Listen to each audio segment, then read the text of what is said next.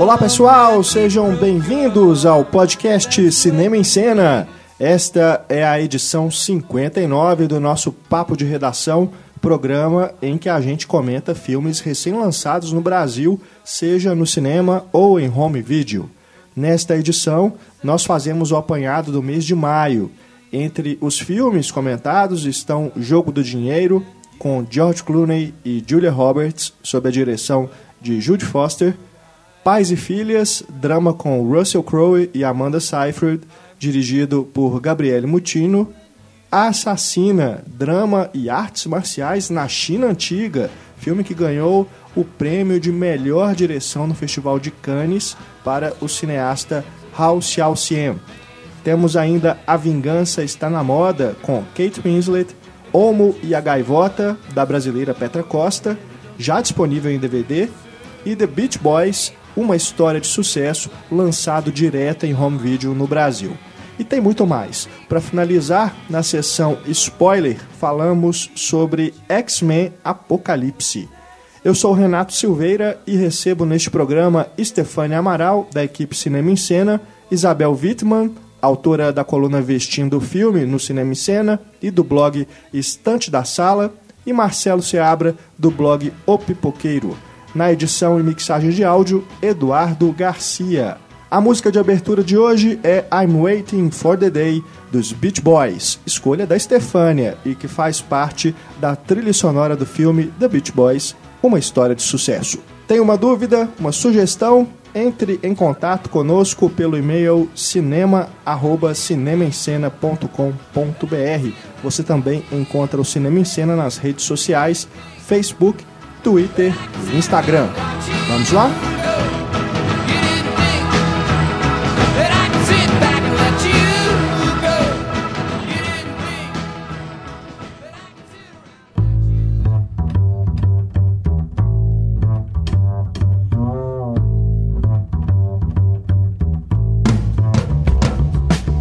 Iniciando o nosso papo de redação, eu faço contato com Estefânia Amaral, da equipe Cinema e Cena. Oi, Estefânia. Olá, boa noite. Tudo jóia com você? Tudo bem, graças a Deus. Também fazemos contato com Isabel Wittmann, do blog Estante da Sala e da coluna Vestindo o Filme. Joia, Isabel? Oi, bom dia, boa tarde para quem tá, estiver ouvindo em outro horário, né?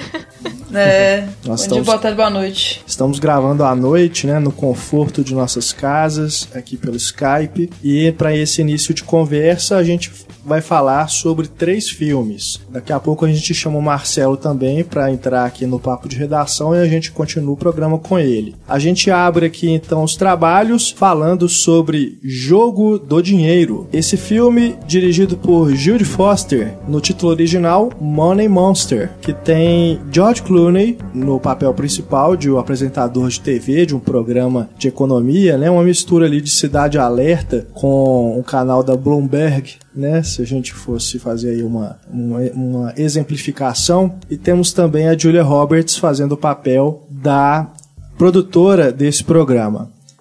Também no elenco temos Jack O'Connell fazendo o papel de um trabalhador, um homem comum que faz um investimento é, em ações baseado em dicas que o personagem do George Clooney deu no programa de TV, só que as coisas dão errado, né? Essas ações caem, ele perde muito dinheiro e então decide invadir o estúdio de TV ao vivo, né, durante a exibição do programa e aponta uma arma para a cabeça do George Clooney, depois ainda coloca um colete com explosivos nesse apresentador e exige que tudo seja transmitido ao vivo. Então é um filme que é um thriller, é um suspense que fala sobre esse momento de crise econômica, também fala sobre mídia, mentiras, né, que envolvem aí o cenário político que a gente vê é, muito aí nos noticiários aí já há algum tempo, né, desde que essa crise econômica começou e depois que ela é, finalmente atingiu aqui o Brasil, a gente vê que política e economia estão muito ligadas é, uma à outra, mais do que nunca, uma influenciando a outra e afetando a vida das pessoas comuns que dependem né, de trabalho e dependem do, de que o dinheiro corra, a economia esteja bem para elas poderem é, viver bem também. Enfim, vamos falar sobre esse filme que me pareceu é, realmente assim bem elaborado do ponto de vista do suspense. Né? Uhum. Né? E acho que também do da forma como ele toca nesses temas, a Judy Foster é, dirigindo esse roteiro assinado por três pessoas, né? Alan de Fiore, Jim Cove e James Linden. Eu, eu, eu curti o filme, tive somente alguns problemas é, mais ali ao final, mas como não estamos na sessão spoiler, não vou entregar aqui os pontos exatos. Vou tentar aqui durante a conversa explicar né, o que me incomodou no filme, mas de uma forma geral eu curti, curti, me senti envolvido é, até o final é, e me, me dividindo também entre o cara que era o, o, o, terrorista ali, né, que entra ali no estúdio, e também as pessoas que são vítimas, mas que também seriam vilãs ali, né, no caso do George Clooney. Eu, eu fiquei dividido entre quem, para quem eu torcia para poder é, se sair, sair dessa situação tão inconveniente. O que, que você achou, Stefania? É, esse inclusive é um grande trunfo do suspense, assim, né, de deixar essa dualidade dos personagens, a gente fica sem saber realmente o caráter, não é aquela coisa maniqueísta, né? Eles são as duas coisas, tanto é. não vilões nem, nem bonzinhos, mas a gente consegue ver bem os lados, assim, eles desenvolvem muito bem os personagens, o, o Money Monster. E eu também fiquei bem, assim, nervosa com esse suspense, sabe?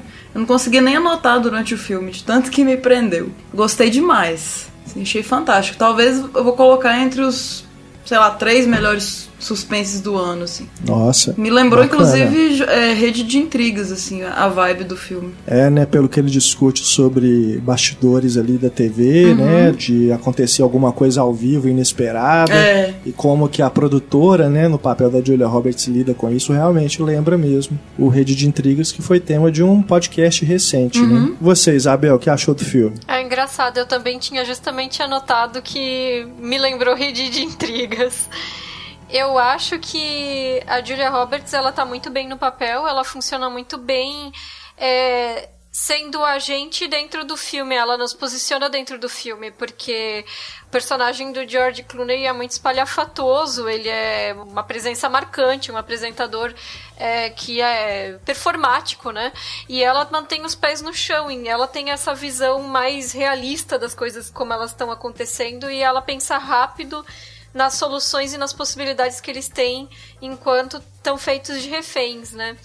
Talvez o fato de o George Clooney sempre ser um cara bonachão nos papéis dele faz com que faça com que eh, não dê para comprar 100% justamente essa coisa de ele ser um cara completamente ruim desde o início, né? Ele tá ali sendo bonachão e é como se ele não tivesse exatamente controle sobre a, a informação que ele está passando sobre o mercado financeiro, né? Uma coisa que me incomodou um pouco no filme também foi o terceiro ato. Eu acredito assim, sem entrar em maiores detalhes, que eles vão para um lado de individualizar um pouco o problema do mercado financeiro, o que enfraquece a questão estrutural, né, do próprio mercado. Mas de uma maneira geral, assim, achei um filme muito bom um bom suspense e gostei muito. É, eu vou tentar explicar aqui o que me incomodou sem dar spoilers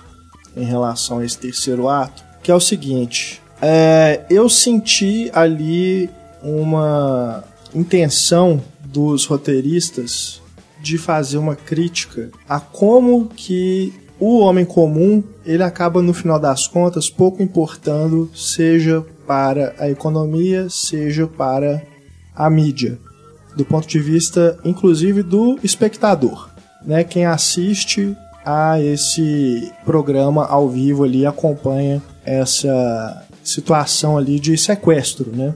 Eu senti que eles tiveram uma intenção de falar é, que pouco importa, né? No final das contas, importa ali naquele momento, enquanto está dando audiência. depois, azar. É, só que eu acho que a, talvez a Judy Foster não tenha conseguido passar isso muito bem, sabe? Em termos assim de tom. Porque fica parecendo que tá tudo bem, tá ok, é isso mesmo, e ela tá endossando aquilo que o, justamente os roteiristas talvez estivessem criticando. Isso, claro, eu tô falando uma percepção minha. Eu não li uma entrevista dos roteiristas falando se essa era a intenção deles, nem nada, nem da Judy Foster, nem nada. É uma percepção minha, né? É o, o que a crítica faz, né? É a percepção. É, mas eu não sei, é, eu, eu fiquei com dividido, sabe, em relação ao que ela realmente quis passar com esse terceiro ato. Eu concordo com o que Isabel disse sobre essa questão de individualizar é, o problema. É, e de forma alguma, assim, até a, a, o que poderia ser talvez ali clichê para resolução daquele problema, nem acho que atrapalha, sabe? É, até, até encontra ele até tenta assim, subverter algum, alguns pontos desses clichês. É, porque o filme, se a gente for fazer uma comparação, ele parece um grande. É, uma, uma coisa assim, uma, uma é uma versão é, três vezes maior daquele filme do Colin Farrell na cabine de telefone. Sabe? Sim.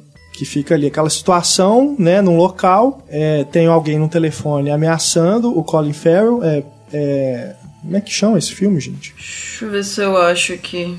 Esqueci totalmente. eu sei que o original é Phone Booth, é dirigido pelo é. Joe Schumacher.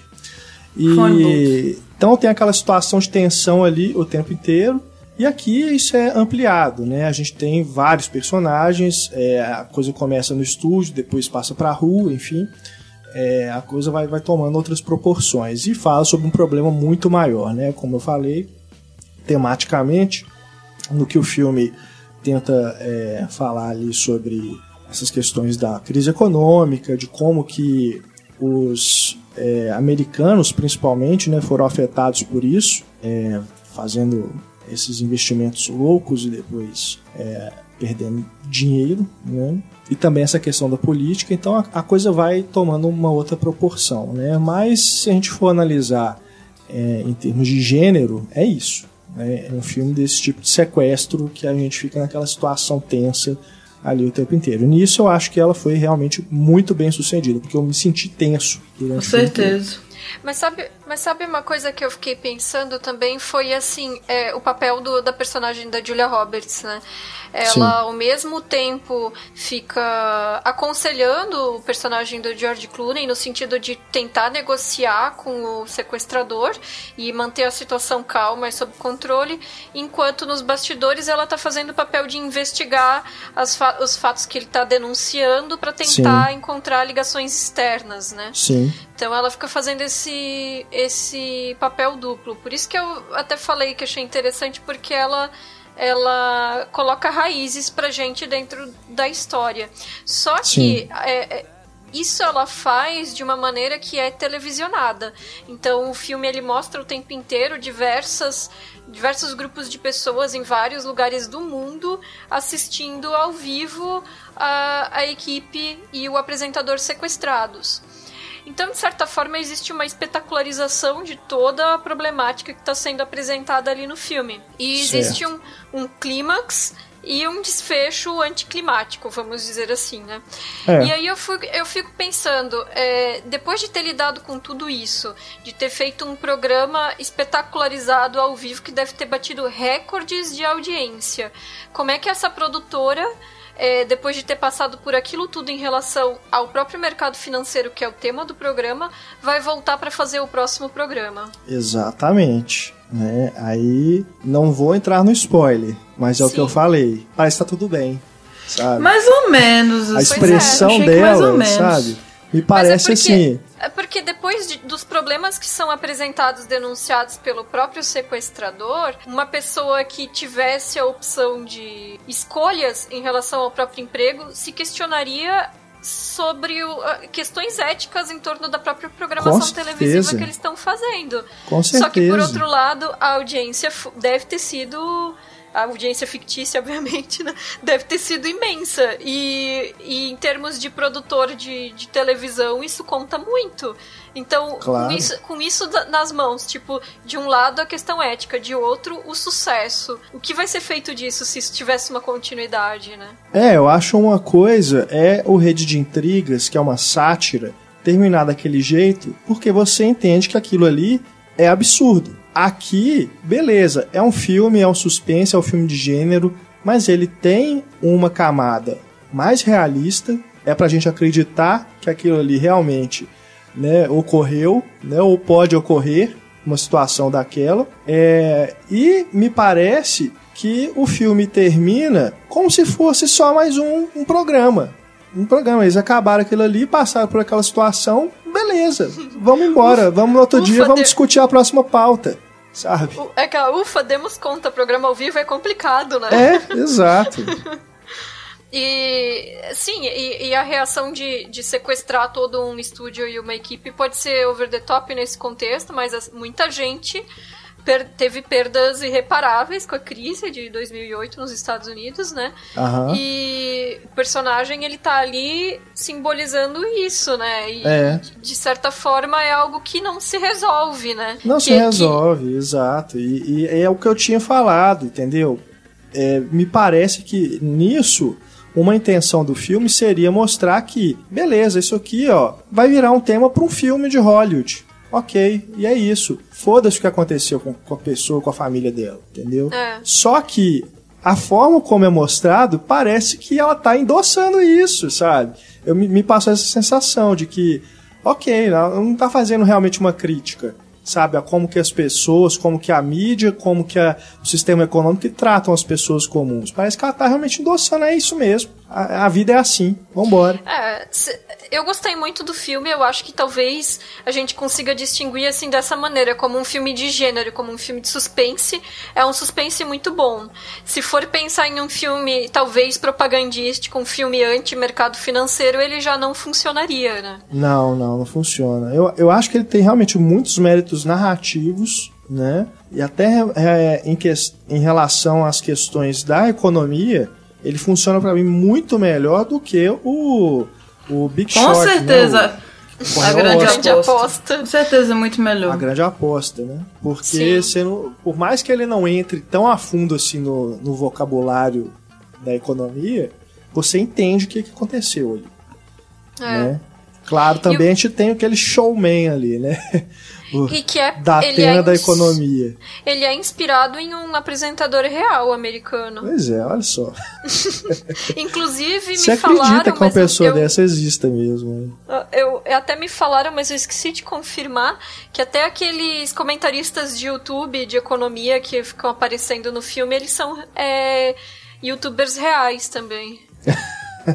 Bom, é, o filme ele foi exibido lá no Festival de Cannes, né? É, logo no comecinho, eu lembro de acompanhando os comentários dos críticos, muita gente gostou mais de ver o jogo do dinheiro lá do que alguns dos filmes que estavam concorrendo na Palma de Ouro. Foi até questionado, né, por algumas pessoas, né, por que que ele não era um filme apto a, a concorrer ao prêmio. Mas enfim, né? Já tava aí para estrear também e tem todo esse caráter mais comercial mesmo. É, não vejo. é, acho que talvez os, os curadores lá de Cannes, né, pro- provavelmente não se sentiram à vontade de colocá-lo para concorrer à Palma de Ouro. Mas, enfim, o filme passou lá, foi bem elogiado. Acho que, de uma forma, forma geral, né, ele tá com uma boa recepção. Mas é isso, né? Eu- como eu disse, eu gosto do filme, é, como, como esse filme de gênero, mas tem esses problemas é, de, de abordagem, vamos dizer assim. Aproveitando a Isabel e a Stefania aqui, vamos, antes de passar para um próximo lançamento é, de cinema desse mês de maio, né? Mês que acabou de acabar. Vamos falar sobre um filme que já está disponível em DVD. Aqui em Belo Horizonte, ele voltou a passar no cinema, no Cine Humberto Mauro, na mostra Inéditos Passou Batido, que faz um apanhado aí de vários filmes que ou ficaram pouco tempo em cartaz aqui em Belo Horizonte ou sequer chegaram à cidade. No caso de Homo e a Gaivota, ele chegou a entrar em cartaz, é, mas realmente ficou algumas semanas e é um período que realmente não faz jus à grandiosidade que é esse filme. Grandiosidade no sentido é, artístico. É, filme dirigido pela Petra Costa, que é Belo Horizontina. Ela fez o documentário Helena antes desse filme, né? Também foi muito elogiado, muito bem recebido. E esse novo longa, ou Minha Gaivota, é uma mistura de documentário com ficção. Tá ali no limiar e foi co-dirigido pela dinamarquesa Leia Globe. Homo e a Gaivota. Vou deixá-la. Ah, só dizendo também que eu acho que eu falei, né? Tá disponível em DVD. Dá para comprar pela internet, inclusive, baratinho, lá no site oficial do filme. É tranquilo. Se você, seu filme não chegou na sua cidade, você ainda não teve a oportunidade de ver, essa é uma ótima chance de poder conferir o longa da Petra Costa que ganhou o, o prêmio né, de melhor documentário no Festival do Rio no ano passado também foi premiado em Locarno. Bom, como eu disse, vou deixá-las falar mais sobre o filme. Depois eu, eu complemento aqui, é, simplesmente pelo fato de ser um filme muito feminino, né? Que toca em questões é, muito, muito femininas ali ao acompanhar a gravidez da atriz principal, que está interpretando né, um papel, mas também está se interpretando. Tem um texto no estante da sala, não tem, Isabel? Sobre Helena, na verdade. Hum, é, é. Sobre Helena. Assim, quem, te, quem tá em BH ainda tem chance de assistir na mostra mesmo, porque ainda vai passar mais um dia. É, Sexta-feira, dia 10, vai passar. Humberto Mauro. Quem tiver em BH pode ver esse filme, que ele merece ser visto em cinema. Quem tiver oportunidade, é muito, muito lindo. E eu pensava quando o Pablo falava do filme e tal, eu achava que era é, nacional, assim, tipo a história também, sabe? Que era em português. Mas não, ele é em francês, né? Italiano? Italiano? italiano? Ah, francês bom. e italiano. Ah, que susto. Os dois. Tem umas falinhas em espanhol uhum. no meio também. Eu também achava que era em português. Eu, eu estranhei. Eu pensei até que, sei lá, o começo fosse ser uhum. em outra língua, mas depois ia ser em português, até porque ele teve uma, uma campanha de divulgação que era com vários Sim. atores brasileiros, né? Usando uma peruca que ela usa numa determinada cena. Aí não sei, fiquei com uma impressão é. errada. Mas assim, é muito intenso. Nossa, igual o Renato falou, assim, a gente que é mulher, ele mexe muito, né, com, a, com esse imaginário da gravidez, assim. Mais um que entra pra minha lista de pânico da gravidez. Até fiz no Letterboxd uma... É, Motherhood Fear. Coloquei ele. É, assim, sempre Petra Costa me fazendo chorar no cinema, loucamente. O que, que eu tenho a dizer sobre esse filme? É porrada, assim, muito intenso. Muito bonito. E ela mistura bem essa questão documental e as interferências dela como diretora, né? Os momentos que a gente percebe a voz dela, assim. A gente nunca sabe se é uma situação que eles realmente viveram como casal, ou se foi algo próximo aquilo, conveniente à trama.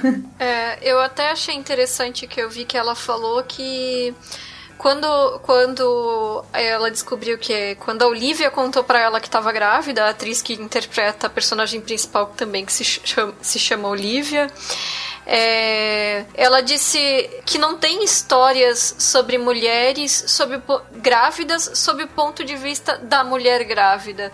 Que ela ficou pensando e é o único filme que ela conseguia lembrar que tratasse da gravidez sob o ponto de vista de quem está gestando era o bebê de Rosemary. Uhum. Então, realmente, assim, é, não era exatamente um filme nem é, realista e nem talvez positivo, embora esse também tenha aspectos intensos e talvez assim até um pouco depressivos, mas uma visão mais realista de, do que seria passar por essa montanha russa que é uma gestação, né? E eu acho que o filme ele mergulha nisso realmente, é, é, é essas fronteiras entre o que é a Olivia interpretando uma gravidez com dificuldades e o que é a, a, a real gravidez dela, eu acho que isso se mistura no filme de uma maneira que a subjetividade dela transborda em tela, assim, é tão é é muito bonito. Acho que não tem a intensidade que Helena tem, talvez porque Helena era um material muito mais pessoal para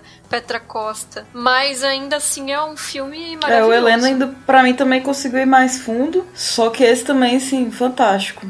Nossa senhora. Eu tô pensando que agora é bacana, porque a Olivia, né? O principal conflito dela é não poder trabalhar como atriz, estando grávida, de teatro, né? E acaba que ela trabalhou grávida como atriz, só que de cinema. Então, assim, foi uma. Imagino que é puta realização é. também, assim, isso, pra elas. Fodástico. É, aí, só nesse comentário do Stefano, a gente já percebe o quanto que esse filme vai nesse limiar da ficção e da realidade, porque a intenção Petra Costa era fazer realmente uma ficção, mas a Lea Globe queria fazer um documentário. Então as duas combinaram de fazer esse projeto que unisse as duas coisas. Eu não sei até onde que ali realmente as coisas a gente pode entender que está sendo, está acontecendo mesmo. Né? A gravidez, claro, está acontecendo. É, vocês sabem se eles, o, o, casal é realmente um casal na vida real? Ele é o pai mesmo da criança? Eu não sei também. Mas eu não, é bem convincente. Isso, eu, eu tinha é bem verossímil. É bem convincente, né? É. Eu não sei também se aquela, aquele problema ali é, que ela passou é real. Se ela realmente teve um risco de aborto, né? Como ali acontece no começo do filme. E também não sei se ela realmente estava se preparando para interpretar aquela peça. Se ela iria numa turnê e não pôde por causa da gravidez. Então, essas questões é, a gente não sabe. Mas o filme ganhou o prêmio de melhor documentário, né? a gente não sabe se foi acrescentado para criar a trama da narrativa, né? Exato. Né? A gente não sabe o que é realmente ficção e o que é realidade ali. Mas, para o que o filme quer mostrar, é, de fato, que é essa jornada né, pela, pelas transformações físicas e psicológicas que ela está passando durante a gravidez, pouco importa. Né? É, é a mesma situação que eu encontrei no filme Ela Volta na Quinta, do André Novaes. Mais um Belo Horizonte. Ah, ele é de contagem, né? Mas é aqui do lado. E também tá na né? mostra, né? Exato, também tá passando. Ele é outro que esteve em cartaz é, este ano, inclusive, mas ficou pouco tempo. E é, tá com uma nova chance aí no Humberto Mauro na, na mostra Inéditos Passou Batido. Que também é isso. O André escreveu um roteiro de ficção, só que chamou a família para interpretar os personagens. Então ali os pais estão passando por uma crise no casamento, estão se separando. O pai tem uma amante e tudo mais. E os filhos têm que lidar com aquela situação. Então é um filme que está, na verdade, discutindo as relações familiares, né? E principalmente as relações dos casais ali dentro. Mas é ficção, né? Embora os atores estejam levando para os seus personagens coisas das suas vivências, das suas experiências na vida real. Acho que no Homem e a Gaivota é a mesma coisa. Né, a gente é, com certeza percebe, principalmente nesse, nesses momentos de intervenção das diretoras, em que elas conversam com os atores, né, e que é algo até muito uhum. sutil quando acontece, você assusta né, e vê que está rolando um diálogo ali, como se fosse uma, uma cena de, de bastidor, né, de um erro de gravação, será? Sei lá, alguma coisa assim. Mas isso de nenhuma forma mostra é, a câmera, mostra o set, as diretoras não aparecem, é simplesmente a voz delas. E você, por um momento, até pode pensar, mas quem é que está conversando com eles, né? Mas aí, quando você percebe, você vê que, ele, que ela está provocando né, os dois ali para poder eles né, dis discutirem aquele momento ali, na hora que eles estão ali dialogando, conversando sobre a relação e, e ver se como que foi aquilo mesmo. Será que eles, quando, quando eles né, se passaram por aquela situação, será que eles agiram daquela forma? Se eles fossem passar por aquela, por aquela situação, eles agiriam daquela forma? Como que eles acham que ficaria mais verossímil? Como, enfim. É, a coisa vai acontecendo nesse nível, né, de, é, de interpretação, né? Você percebe que eles, você embarca nessa viagem, você vai, você se envolve com o filme, ele parece que é uma ficção quase que o tempo todo, mas nesses momentos né, de intervenção você percebe que, opa, peraí, tem, tem um grau de realismo aqui que eu não tenho, não sei exatamente o que, se isso está acontecendo mesmo ou se isso é um roteiro, né? E eles estão dramatizando. É muito legal, tem, cara, isso. Tem um momento em que chama a atenção essa questão da ficcionalização que é um em que os dois estão discutindo e ele tá mexendo no notebook dela, ela tá num sofá Aham. e as diretoras elas intervêm e aí ele pergunta, mas eu não posso ir me sentar pro, pro lado dela? e aí tu vê assim que numa situação de discussão a, a reação dele seria sentar ao lado dela, tentar É. conversar, né, se aproximar. Mas elas disseram não, e aí ele até menciona, né, que ele tem que ser o babaca ali, né? Ele É tem que verdade. ser sacana naquela situação, ele tem que se manter ali distante para que esse distanciamento reflita também a, a sensação que ela tá tendo naquele momento, né? É. Porque o filme, uma coisa que ele não chega a, não chega a ser falado com todas as letras, mas que passa muito pro espectador, é essa questão até que a Stefania falou do fato de ela não poder sair de casa e não poder mais trabalhar por causa da complicação da gravidez. Então, é, dá pra ver a frustração dela como se o corpo dela tivesse sido sequestrado, né? O corpo dela não pertence mais a ela, ela não pode mais fazer É, o que um ela alien, gostaria né, de fazer dominou, É. e nem está onde ela gostaria de estar. E, e, ela, é, e ela fala em, em alguns momentos sobre como ele é, de certa forma, mais acomodado do que ela. Que ela estaria explorando o mundo, dormindo no topo da montanha e não sei o que lá, né? E que como possível bebê futuro mudaria isso tudo, né? Então, Sim. de certa forma, não é nem só a gestação que está alterando o corpo dela, mas também está mudando todas as perspectivas de vida futura que ela tinha, que para ele tá muito confortável, mas ela que era mais dinâmica na relação é que vai ficar mais presa com a maternidade. É. Tanto que nos momentos em que ele sai, né, pra poder acompanhar a companhia de teatro, a gente percebe que é, são os momentos que ela fica mais consternada, né? De que ela realmente se sente ali confinada naquele local e também é, confin...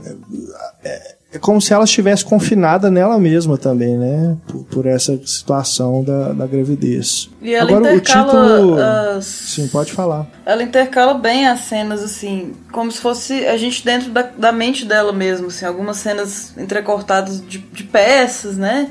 Do passado dela, assim, bem documental mesmo. Sim, ela, sim. Como se ela estivesse lembrando disso ou paranoica com alguma Exato, coisa. é. A montagem também é, se destaca aí.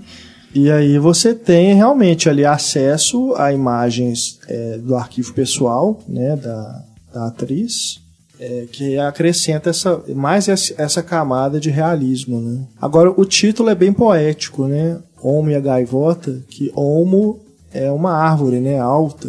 Então, eu pelo menos interpretei que aquele é, prédio serviria como isso, sabe? Como se ela estivesse lá no alto de uma árvore imensa, assim, e é, aquele prédio é absurdo, né? Porque não tem elevador, As escadas, né? Que ela tem que descer. né? Aquilo ali dá uma aflição quando o médico fala com ela, né? Sem escadas.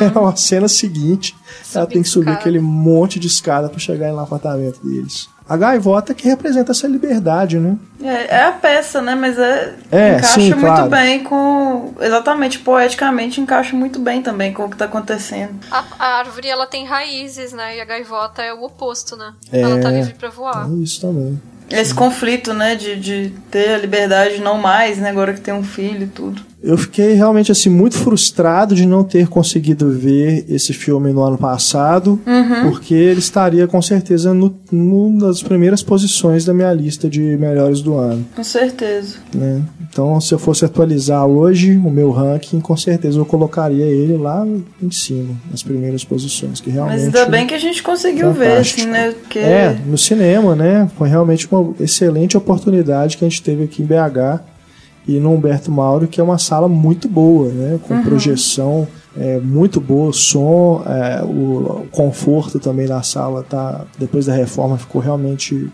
é, digna assim de qualquer sala de multiplex, acho que até melhor de algum, que algumas salas que tem aqui em Belo Horizonte. E o pessoal se respeita muito, assim, a sala tava Sim. lotada Sim. e super de boa, assim, tranquilaço, silêncio, muito bom. É, valeu a pena. Falamos agora sobre um filme chinês. Um filme chinês que foi premiado no Festival de Cannes do ano passado, o troféu de melhor direção para o Hao Xiaoxian, é A Assassina. Esse filme que se passa ali no século 8, século 9, vocês sabem ao certo? Ixi. Século 8, né? Ali na China, aquelas dinastias, né? Antigas ali. E dinastia Tang, né? No caso aqui, para ser mais preciso. E apesar né, de ter essa roupagem que a gente vê aí pelo trailer, pelas fotos, de ser um filme é, daquela tradição do Uxia, né? Que eu não sei se a pronúncia certa é, eu sei, eu sei escrever, mas pronunciar não tenho costume, né? Mas são os filmes de artes marciais, né? Tipo Tigre e o Dragão, Clã das Adagas Voadoras. Ele dá, tem essa aparência, mas é bom deixar claro, né, para quem ainda não viu o filme, que não é um filme de ação de forma alguma. É. Né? De forma alguma, alguma, não é mesmo. Porque senão as pessoas podem assistir esperando que vai ser outro desses, né? Que vai ter cena de luta e tudo mais. Tem, né? Tem cenas de luta, de espada e tudo mais. Mas não é naquela extensão e no mesmo ritmo que o, o filme do Ang Lee, por exemplo. Longe disso. Eu é. fui assistir com essa, essa impressão. pois eu também achei que encontrar isso. Olha, eu não fui porque eu sei que o, o House Alcione não é diretor de fazer esse tipo de filme. Mas também o Ang Lee não era, né? Quando ele fez o Tigre Dragão. E o Zhang Mu também né? O Zhang Mu é bem versátil, né? Ele faz filmes variados. Ele entrou realmente naquela onda ali dos, dos filmes de, de, de, de artes marciais, né? Fez o Herói, o Clã das Adagas Voadoras, depois tem mais um. É, mas também não é um diretor de gênero, né? Desse tipo de gênero. Mas o House Alcien realmente, assim, não...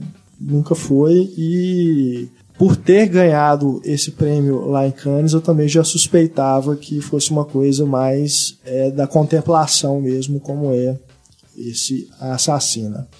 Mas olha, eu curti bastante, gostei muito é, por essa, por não só por é, é essa questão do, de, de tratar a arte marcial com uma uma coisa pontual, né? É, tá ali, quando acontece, acontece é, de uma forma calculada, né? É, dá até uma impressão de ser uma coisa bem leve, mas quando acontece é muito intenso do ponto de vista do que aquilo representa em termos dramáticos, né? vamos dizer assim. Mas, cara, é, eu fiquei realmente hipnotizado pelas imagens do filme, pela, pela fotografia, que é assinada pelo Mark Lee Pimbing, que já tinha trabalhado com o Hal no A Viagem do Balão Vermelho. E ele também fez com o Wong Kar Wai o Amor à Flor da Pele. Então, um diretor de fotografia daqueles de realmente tirar o fôlego no sentido assim de, de deixar você, né, com aquelas imagens tão, tão belas, né, mais do que com cenas de ação, de tirar o fôlego, que a gente costuma falar, mas com aquelas imagens tão belas, eu realmente fiquei extasiado. Mas não sei, que você, qual a impressão que você teve, Isabel? Você que foi com essa expectativa de que fosse um filme mais movimentado. é, estranhei um pouco no início, né? Até entrar no ritmo da narrativa mesmo. É, o filme ele é marcado por pouquíssimos diálogos, né? É, ação muito pontuada e as lutas, elas não têm. Elas têm um caráter diferente, não, não sei explicar. Elas são mais rápidas em duração, né? Não em agilidade do, dos praticantes. Sim, sim. E a fotografia realmente é muito bonita, as cores chamam muito a atenção. Até a razão de aspecto, né?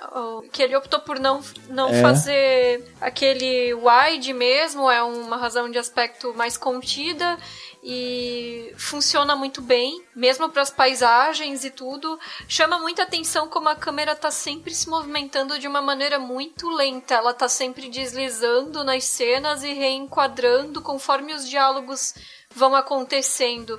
No, e quando a gente se acostuma com, é, com essa, essa maneira de mostrar o filme, de montar o filme mesmo, ele funciona. Assim, demora um pouco.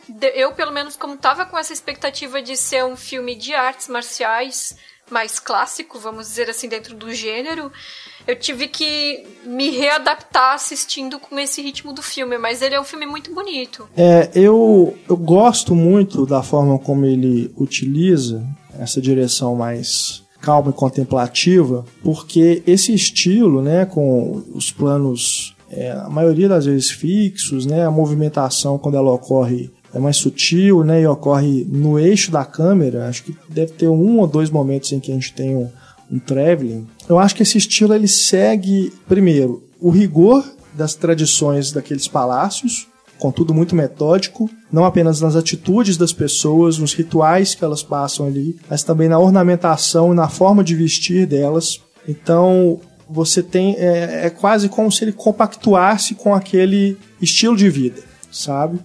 E também pelo simples fato de esses planos é, longos permitirem que a gente aprecie essas imagens em sua plenitude. Né? Você pode respirar e contemplar aquilo. Né? Não só no, nas paisagens, né? que realmente aquilo ali é uma coisa né, absurda de, de bonita, mas também nos interiores. Né?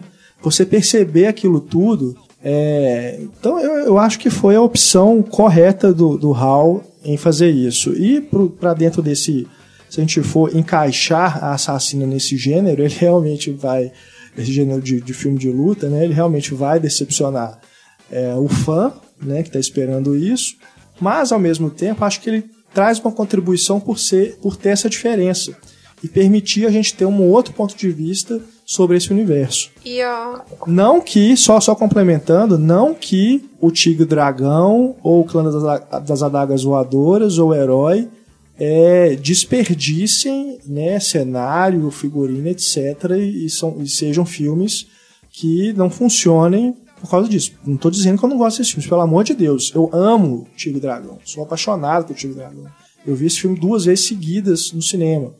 Eu, eu, acabei de ver, continuei na sala para ver de novo. Uhum. E depois vi mais tantas outras vezes. E amo o Zhang Mu também. É, são só propostas diferentes. Né? Eles quiseram realmente fazer filmes de luta. E dentro de, da lógica do filme de ação que eles querem fazer, a coisa funciona muito bem. Tinhas mencionado a questão das paisagens e também a questão do, da profundidade de campo, né? Ele não só quase não movimenta a câmera sem ser no eixo, como também quase sempre está mostrando principalmente os exteriores com profundidade de campo. Então, às vezes, as, as cenas. É, externas, até algumas cenas de luta, elas parecem praticamente dioramas, assim, com as com, com é o verdade. cenário fazendo camadas em torno do, dos personagens. É muito bonito. E vamos falar também que tem uma trama política ali, né, por trás, porque a protagonista ela é enviada pelo governo, né, para matar ali os oficiais corruptos, só que ela tem misericórdia, né? Ela não, ela não poderia ter, demonstrar um sentimento para completar aquela missão. E aí o que, que eles fazem? Mandam ela atrás do cara que de que ela já foi noiva, né? Parece que é primo dela, né? Uma, coisa, é primo. uma relação familiar ali. É, então tem essa questão, né, de, de, de, quanto que até onde, né, que um assassino vai e até onde que ele tem alguma humanidade. E essa atriz, a Shu Ki, acho que é isso a pronúncia, Shu Ki, é modelo, né? Ela é modelo e já tinha trabalhado com o Hal no Três Tempos, né? Que ela faz três papéis em três épocas diferentes. Também vale a pena o pessoal procurar aí. Enfim, outra história de amor que também tem essa tragédia no meio.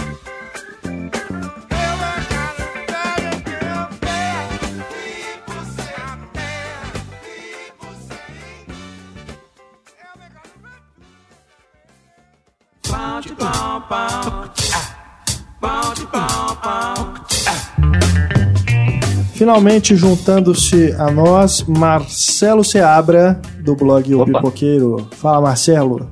E aí, gente, tudo bom? O tá bom Beleza. Tá ótimo, melhor agora com a sua presença. Opa! Bom, o Marcelo se junta a nós aqui para falarmos primeiro sobre o drama Pais e Filhas. Esse filme, dirigido por Gabriele Mutino, diretor italiano, mas que de, desde que fez A Procura da Felicidade com Will Smith, é, acredito que ele não fez. Aliás, ele voltou à Itália e fez somente mais um filme lá, depois continuou aí seguindo essa carreira hollywoodiana. Esse novo filme tem Russell Crowe, Amanda Seyfried no elenco, né, fazendo os papéis principais, e temos ali também o Aaron Paul, Diane Kruger, Jane Fonda, Bruce Greenwood e a garotinha, né, indicada ao Oscar, Queen. Eu esqueci como é que é a pronúncia do nome dela. Na época eu decorei, mas eu vou então improvisar aqui. Ó. É a Queen, Queen Vezane Wallis. Aquele de É. Indomável Sonhadora. Ela faz uma pontinha, né? Um papel pequeno. É, esse filme que se passa ali em dois tempos, né? São histórias é, paralelas que temos como personagem central a vivida pela Amanda Seyfried. É, nos, nos dias atuais, ela já adulta, e nos anos 80 ali, ela vivendo a garotinha filha do Russell Crowe, que é, interpreta um escritor renomado, que depois de perder a esposa num acidente de carro, é, passa por alguns transtornos psíquicos e vê ameaçada é, a guarda da filha, né? Porque os tios com quem ela ficou enquanto ele se tratava é, resolvem que querem adotá-la. É para mim aí já o primeiro ponto inverossímil do, do- da trama, né? Porque aquilo ali não é boa, gente. O, o, o filme inteiro, né? Vamos falar a verdade. É, são situações que eu, pelo menos, em nenhum momento, nenhum momento me sentia envolvido dramaticamente com aquilo. Parecia que, na verdade, as coisas iam se resolver bem a qualquer momento. Né? É, até mesmo o, o- a situação do personagem do Russell Crowe, quando ele tem aqueles transtornos, né? Que começa a ter aqueles ataques, aquelas convulsões. E parecia assim que, ah, beleza, ele tem isso aí de vez em quando, mas isso não impede ele de ter uma vida boa, normal, né? Tipo assim, é, vai, realmente vai ficar tudo bem, né? A ideia que dá é essa. E é um puta elenco, pelo menos a princípio, assim, você espera uma coisa mais interessante, né? Filme decepciona um bocado. Marcelo Nossa. Seabra. Ó, eu ia esperar todo mundo falar. Não, eu por que favor, você No, no fim primeiro. das contas, eu vou ser o diferente, né? Ai, Ô, meu querido, é porque você que indicou esse filme pra gente, né? Você que Ah. fez o favor de destruir o meu sábado, né? né? Marcelo. Quando, quando eu terminei de, de assistir, eu mandei um WhatsApp pra Stefania dizendo Xingando. obrigada, Marcelo. Não, mas, mas tá. O filme tem seus momentos. Ele tem uns momentos super fofinhos, é verdade. Ué, e se vocês não vissem, a gente ia falar do que no podcast, né? Claro que tinha que ver. Ué. Uma Assim, bomba sempre tem que estar na pauta, né? Pra gente se divertir. É, e geral- geralmente é comigo, né? Pelo menos dessa vez vocês, né, acharam e tiveram, passaram por essa experiência de insalubridade. não, Mas eu, no caso, Pode eu falar. realmente não achei essa, essa bomba toda, não. Eu concordo, né, com... eu Acho que provavelmente tudo que vocês falarem eu vou concordar, mas... Tá ao tipo mesmo eu, tempo- Marcelo, ué. Não, é, a gente tem que abrir o olho, né? Afinal de contas tem essas coisas inverossímeis e tudo, mas Aceitar, assim, né? eu, é, eu confesso que na hora ali eu dei um salto de fé, né? Daqueles bem grandes, bem Hulk. Tava inspirado, né, na hora, assim. Ah, é, é, eu achei bacana, entrei na história ali, quem sabe o cara vai perder a guarda da filha dele, biológica, olha os tios que não com spoilers. nada. Cuidado com os Não, é, spoilers. eu fiquei. Não, igual você falou aí, a, a, a discussão é essa, né? De brigar com a da guarda dos, da, da filha e tal. E eu entrei na história, eu achei bacana. Eu, o Russell Crowe, ele não me passa muita confiança. Eu acho que provavelmente nenhum papel que ele tenha feito. Se bobear, o gladiador, eu acho que foi o que ele mais pôde ser ele mesmo, um ser bruto e sai batendo em todo mundo e coisa e Pô, tal. mas e uma mente brilhante? Ah, ele parece que tá Ah, sempre imitando alguém, fingindo alguma coisa. Eu não. Realmente Ainda mais do eu lado da, da Jennifer Connelly, que era linda, perfeita, fantástica. Do Ed Harris e do resto do elenco, né? Do Paul Bettany e tudo. Eu acho que não, não colava muito, não. Então, assim, eu não sou um cara que. Eu gosto, eu acompanho o Russell Crowe, eu vejo os filmes dele e tudo, mas O ele não informante. me passa. É, não me passa muita verdade, não. Ele do lado do Alpatino, coitado, né? Então, mas de qualquer forma, É. eu achei o filme interessante, conseguiu me, me pegar, por exemplo, muito mais do que A Procura da Felicidade, que pra mim é um filme de autoajuda dos mais. Que isso, que Então, isso. no fim das contas, eu acho que, né, peço desculpas às meninas aí, né, que perderam o sábado da vida delas. Mas. Nem sei eu se foi até- sábado, era só pra ficar mais dramático mesmo. Não, e detalhe que eu, não tinha visto, né? Eu só, eu só coloquei ele na pauta porque eu achei que o elenco merecia, né? É, não, com certeza. Aaron Paul, do Breaking Bad, assim, eu fui esperando Pois mundos e fundos.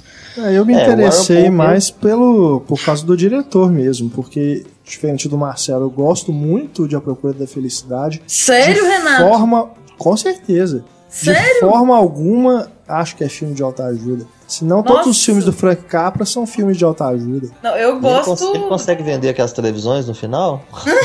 não sei, eu dormi Eu também. dormi. Ah, então vocês não podem falar. Vocês dormiram, vocês não podem falar. Não, mas eu gosto de Não. Sete Vidas. Eu acho Sete Vidas Sete muito Vidas eu não bom. gosto, não. Não, eu gosto eu- demais. Não só é, A Procura da Felicidade é um filme de autoajuda, como eu devo dizer que teve uma época que eu trabalhava como vendedora e eu fiz um curso de vendas e eles passam esse filme no curso de vendas. É, ué. Não. Conta. Vocês estão errados.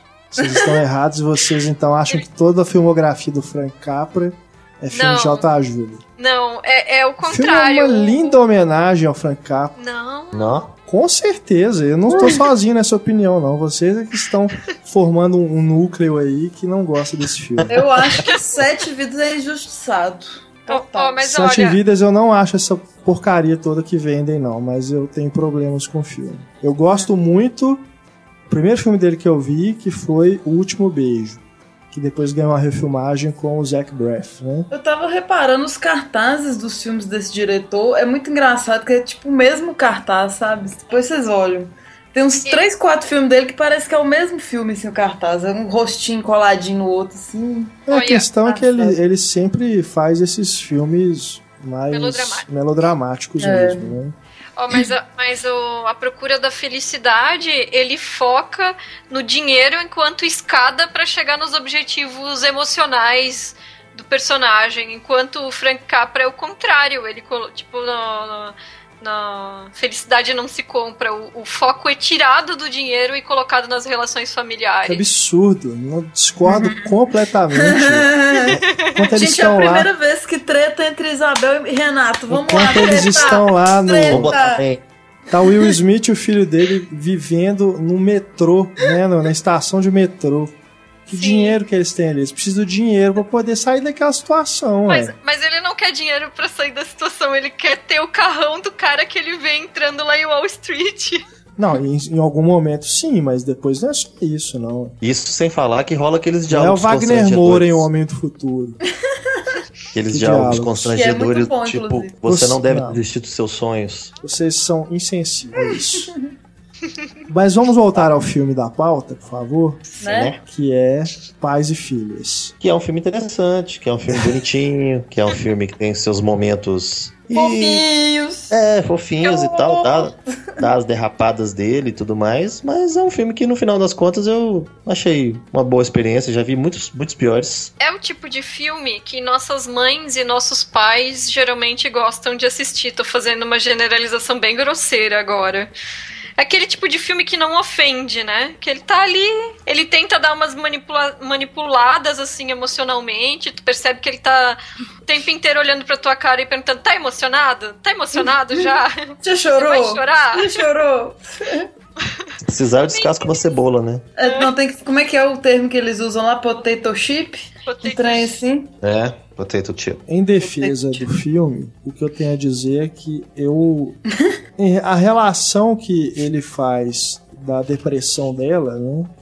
Quando adulta, a gente vai descobrindo, né? Por que, que ela ficou daquele jeito. É, isso me surpreendeu. É, em defesa do filme que eu posso dizer isso. Agora, em relação ao que vocês falaram, né? De ele ficar querendo construir essa emoção, essa, essa, esse melodrama todo, aí eu realmente tenho que concordar. Não me pegou, eu achei bem novela. Bem novela. Agora, me, eu, eu- o que ele fala sobre a, sobre a questão dela ter entrado em depressão, né? Por causa e por que que isso aconteceu. Ali eu, eu, eu sinto que ali- dali poderia ter saído um filme mais interessante. Mas fica nessa coisa, eu acho muito chato esse negócio de ficar indo do passado e depois pro presente, do passado e no presente. Parece até que são cronometradas as cenas, tem uns blocos assim, sabe?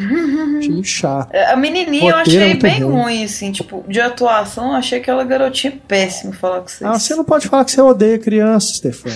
Mais ou menos. Ao longo desses podcasts, eu já mudei muito. Vocês já me fizeram ver uns filmes que eu gostei mais de criança. Igual Não. aquele Room lá, o quarto Aí- de Jack. Aquele menino é um amor. Mas assim, é 1%, né? Mas tá Mas- pegando pesado. Não, a menina é, É. o menor problema. Ela é terrível. Ah. Eu não terrível. achei É o menor, ruim. né? O menor, mais baixinha, né? Eu não achei ela ruim, não. Achei que ela até que se sai bem, mandou ela chorar, ela chora. Tá bem.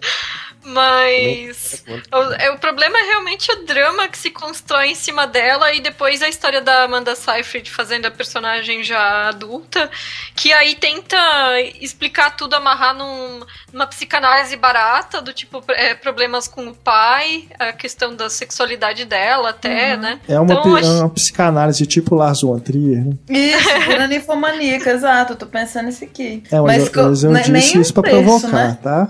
Pois é. Só Oi? queria ser, né? Tentou ser, né? Ah, sim. Eu falei isso É, pra provocar. e, e um monte de atores secundários, igual a Stefania falou, um elenco impressionante, Diane Krieger, a Jane Fonda, o Octavia Spencer, fazendo papéis assim que é. Ah, gente, mas também assim, né? Vamos concordar que assim, só essas atrizes só juntando mesmo pra poder chamar atenção, porque sozinhas elas não fazem muita coisa, não. Mas já Jenny- fizeram, são Ah. nomes de peso. Otávio Nossa, Spencer, o que, que Otávio Spencer. Fez, além daquele filme lá que ela ganhou, ela ganhou o Oscar, né? Que filme É, mas a Jane Histórias- Fonda é foda. É, foda. histórias cruzadas, hein? Nada, e nem, nem assim naquele filme ela, ela tava tão bem assim, não.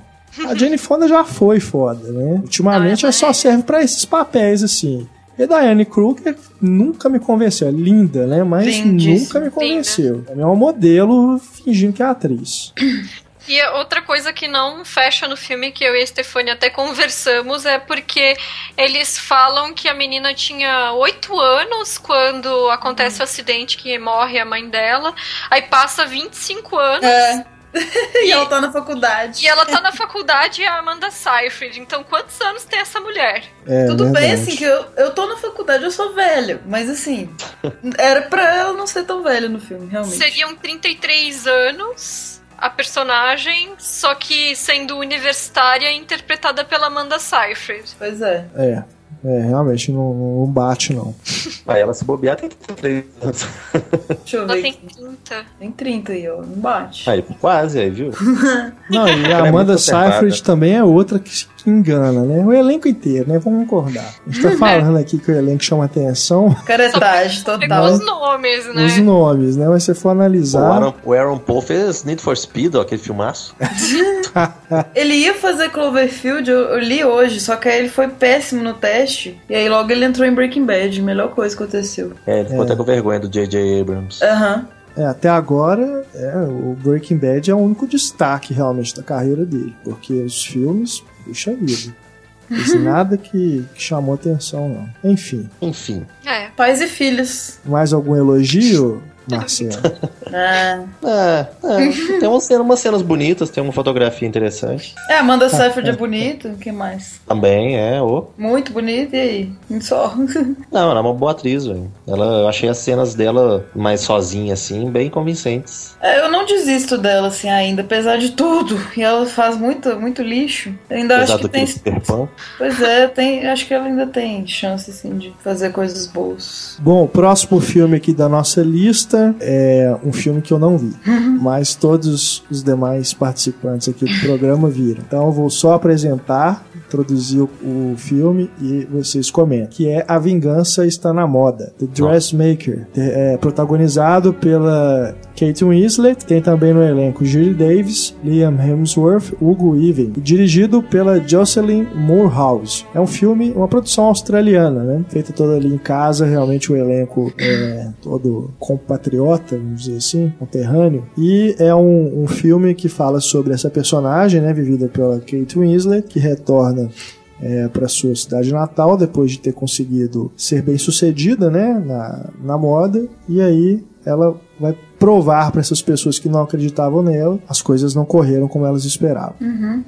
Por favor. Esse sim eu achei estranho. Ele tem um, ele tem um elenco muito bom, né? O elenco, a, a Kate Winslet carrega o filme nas costas, a, a Judy Davis, que faz a mãe dela, também é muito boa. Até o Hugo Weaving, né? Que é um policial meio exagerado também. Mr. Anderson. É, Adorei a entonação do Renato. vai ser lembrado pro resto da vida como agente né, do Matrix. Eu vi Mas de de ele- vingança. É, o V também. Mas ele. Remember, remember. Mr. Eu que ele- Anderson. Diga, você. Pode? Pode ir. Mas Eu aqui acho- ele tá mais pra Priscila, a rainha É. do deserto. É, acho que a Kate Winslet tá, tá linda, maravilhosa, muito bem, faz o que ela tem que fazer, cumpre o papel dela, mas a história, o livro que, em que o roteiro foi baseado, eu achei muito sem foco, sem um tom definido, não sabe o que quer ser, se quer ser comédia, se quer ser drama, se quer ser suspense. E a personagem não tem exatamente um, um plano, parece. Ela, mesmo que ela tenha, nada acontece do jeito que ela planeja, porque as coisas vão acontecendo sem ela controlar nada. Quer Ela uma quer definição melhor de vida do que essa que você acabou de dar, Marcelo? Ah, mas né? É um tanto quanto estranho, né? Você, ela, você não sabe qual que é o propósito dela de ter voltado pra cidade. Ela quer se vingar das pessoas, ela quer cuidar da mãe, ela quer fazer o quê? Você quer fazer isso- isso tudo. Isso é linda, diva. Ela, ela voltou pra fazer a vingança, mas ao mesmo tempo ela, ela deixa claro ali no início que ela também veio pra cuidar da mãe dela, né? Que É, e tava ela- sozinha. E esses eventos também que, que são imprevisíveis justamente também mudam o propósito dela, né? É, e uma mãe que, ela, que não lembra que ela existe, que não sabe quem é ela, que fica irritantemente falando que não sabe quem ela é. Ela não lembra da infância dela, não sabe o que, que aconteceu, sendo que a cidade inteira sabe. Tem umas coisas muito circunstanciais que cabem no roteiro para que o roteiro possa existir. Porque, sinceramente, não dá para acreditar muito, não. Tem, acho que tem momentos isolados muito interessantes, mas tem umas, umas subtramas bem bestas.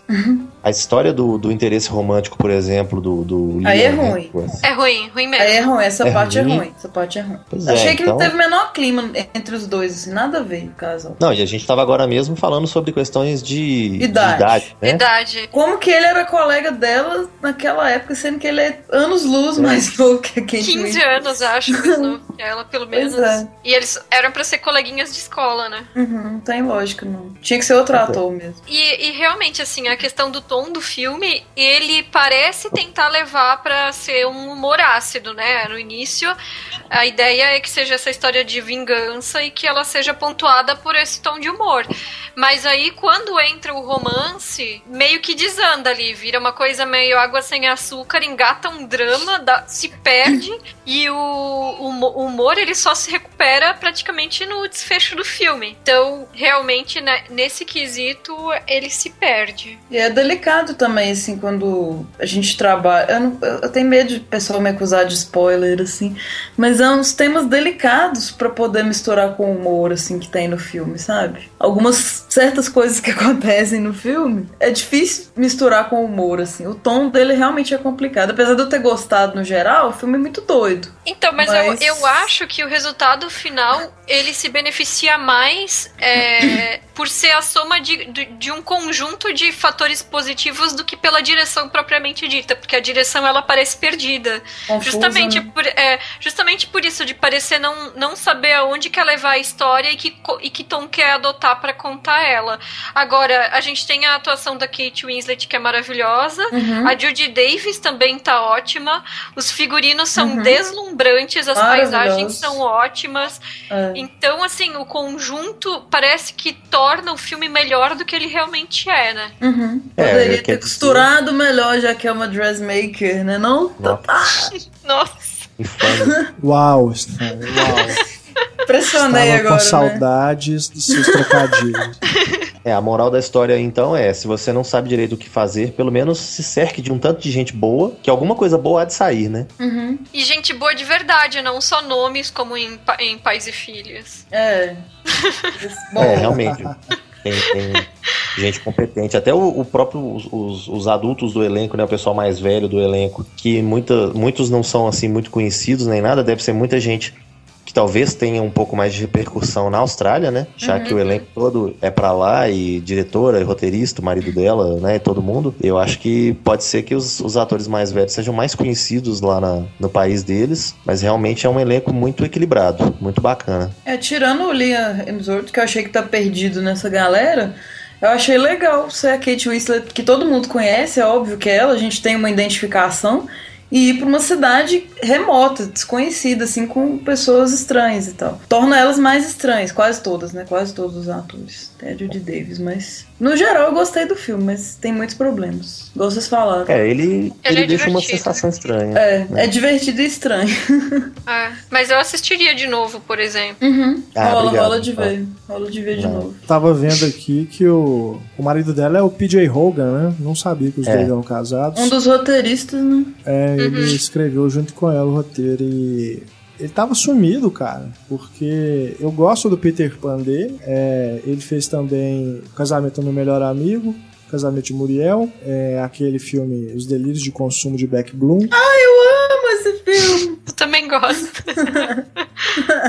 Ele tava sumido, né? Então devia estar preparando aí esse novo projeto com a esposa. Mas eu assistirei, né? Eu realmente só não tive. é, eu tava pra assistir, eu já tava me programando pra comentar aqui no, no programa, mas acabou que houve um, um contratempo, não deu tempo. Mas eu assistirei. E esse filme agora que a gente vai falar, aliás, vocês vão falar, porque eu também não vi, Poxa, Renata, você não consegui Oh, meu Deus. que foi lançado direto em home video aqui no Brasil em fevereiro e já está na TV a cabo, né, se eu não me engano na HBO, que é The Beach Boys, uma história de sucesso. É que pelo título já começa errado, né? Já Porque começa muito errado. Muito. Começa sobre o Brian Wilson, sobre a vida do Brian Wilson, sobre os Exato. dois momentos da vida do Brian Wilson, que nos quais ele é vivido muito bem vivido pelo John Cusack mais velho e pelo Paul Dano mais novo. Maravilhoso. Eu acho assim, nenhum dos dois parece minimamente com ele. O Paul Dano talvez pareça um pouco mais pelo, pela franjinha na testa, Sim. mas nenhum dos dois parece muito fisicamente com ele. Nem, os dois não se parecem entre eles, o que é fantástico. né? E deu certo demais. É, e, ele- e cada um consegue dar uma, uma alma pro personagem que você sente que é uma continuação um do outro. Uhum. Só que eles não têm nada a ver um com o outro. Então, né, eu acho que palmas pro trabalho dos dois atores que realmente souberam fazer um, um mesmo personagem em épocas distintas. A trilha sonora é fantástica, né? Porque Fantástico. toca Beat Boys o tempo Não todo. tinha nem É. como, né? Diferente de outras cinebiografia bosta que a gente viu que. que não. Que não consegue os direitos das músicas. né? É, É. que merda. Pra que fazer a porcaria do filme, então? Esse não, essa é perfeita. É, assim, não, não tem como. Acho que é uma das melhores que eu já vi, assim. Aliás, É, o Pet Sounds completando 50 anos agora Uhum. em maio, né? Foi. Exato. É, e, e mostra a gênese, né, do disco, mostra o momento em que ele tava criando ali. E aí aquele, aquela velha história dos gênios, né, que o momento mais criativo do cara, que ele mais foi longe, mais inovou e tudo, era o momento mais negro também da história dele, que ele tava indo pro buraco, que a cabeça dele, ele tinha consciência disso, né? O Paul Dano deixa isso muito claro, Uhum. que é um, é um momento que ao mesmo tempo é engraçado, mas é triste que ele faz piada com isso, né? Ele, ele, ele pensa que ele pode estar num momento fantástico, brilhante, mas ao mesmo tempo ele pode estar perdendo a sanidade. Uhum. São mu- coisas muito interessantes. E é outro título mal traduzido aqui, né? Porque o Total. original é Love Love, and Mercy. and Mercy. Né? Tem nada a ver com The Beach Boys, uma história de sucesso. É o nome, é o nome de uma música dele, né? Sim. É. Inclusive, É, o o, elenco- podcast começou com uma música do Beach Boys e a gente não apresentou, mas foi isso que vocês ouviram. E vocês, você não estava, né? Eu não tava aí? Onde que eu tava, aquelas? mas eu dei o crédito, tá? Pra você. Ah, bom, muito bem. Então tá bom. As pessoas que estão escutando esse programa, né? Agora um momento Estão prestando metalinguístico. atenção, né? Eu gravo a abertura depois que a gente grava o programa, justamente para poder evitar, né, os, os, impre- os imprevistos, né? Caso algum filme caia da pauta na última hora, pois eu Mas, gravo. gente, mas essa cronologia às vezes embanana meu cérebro, cara. Foi mal.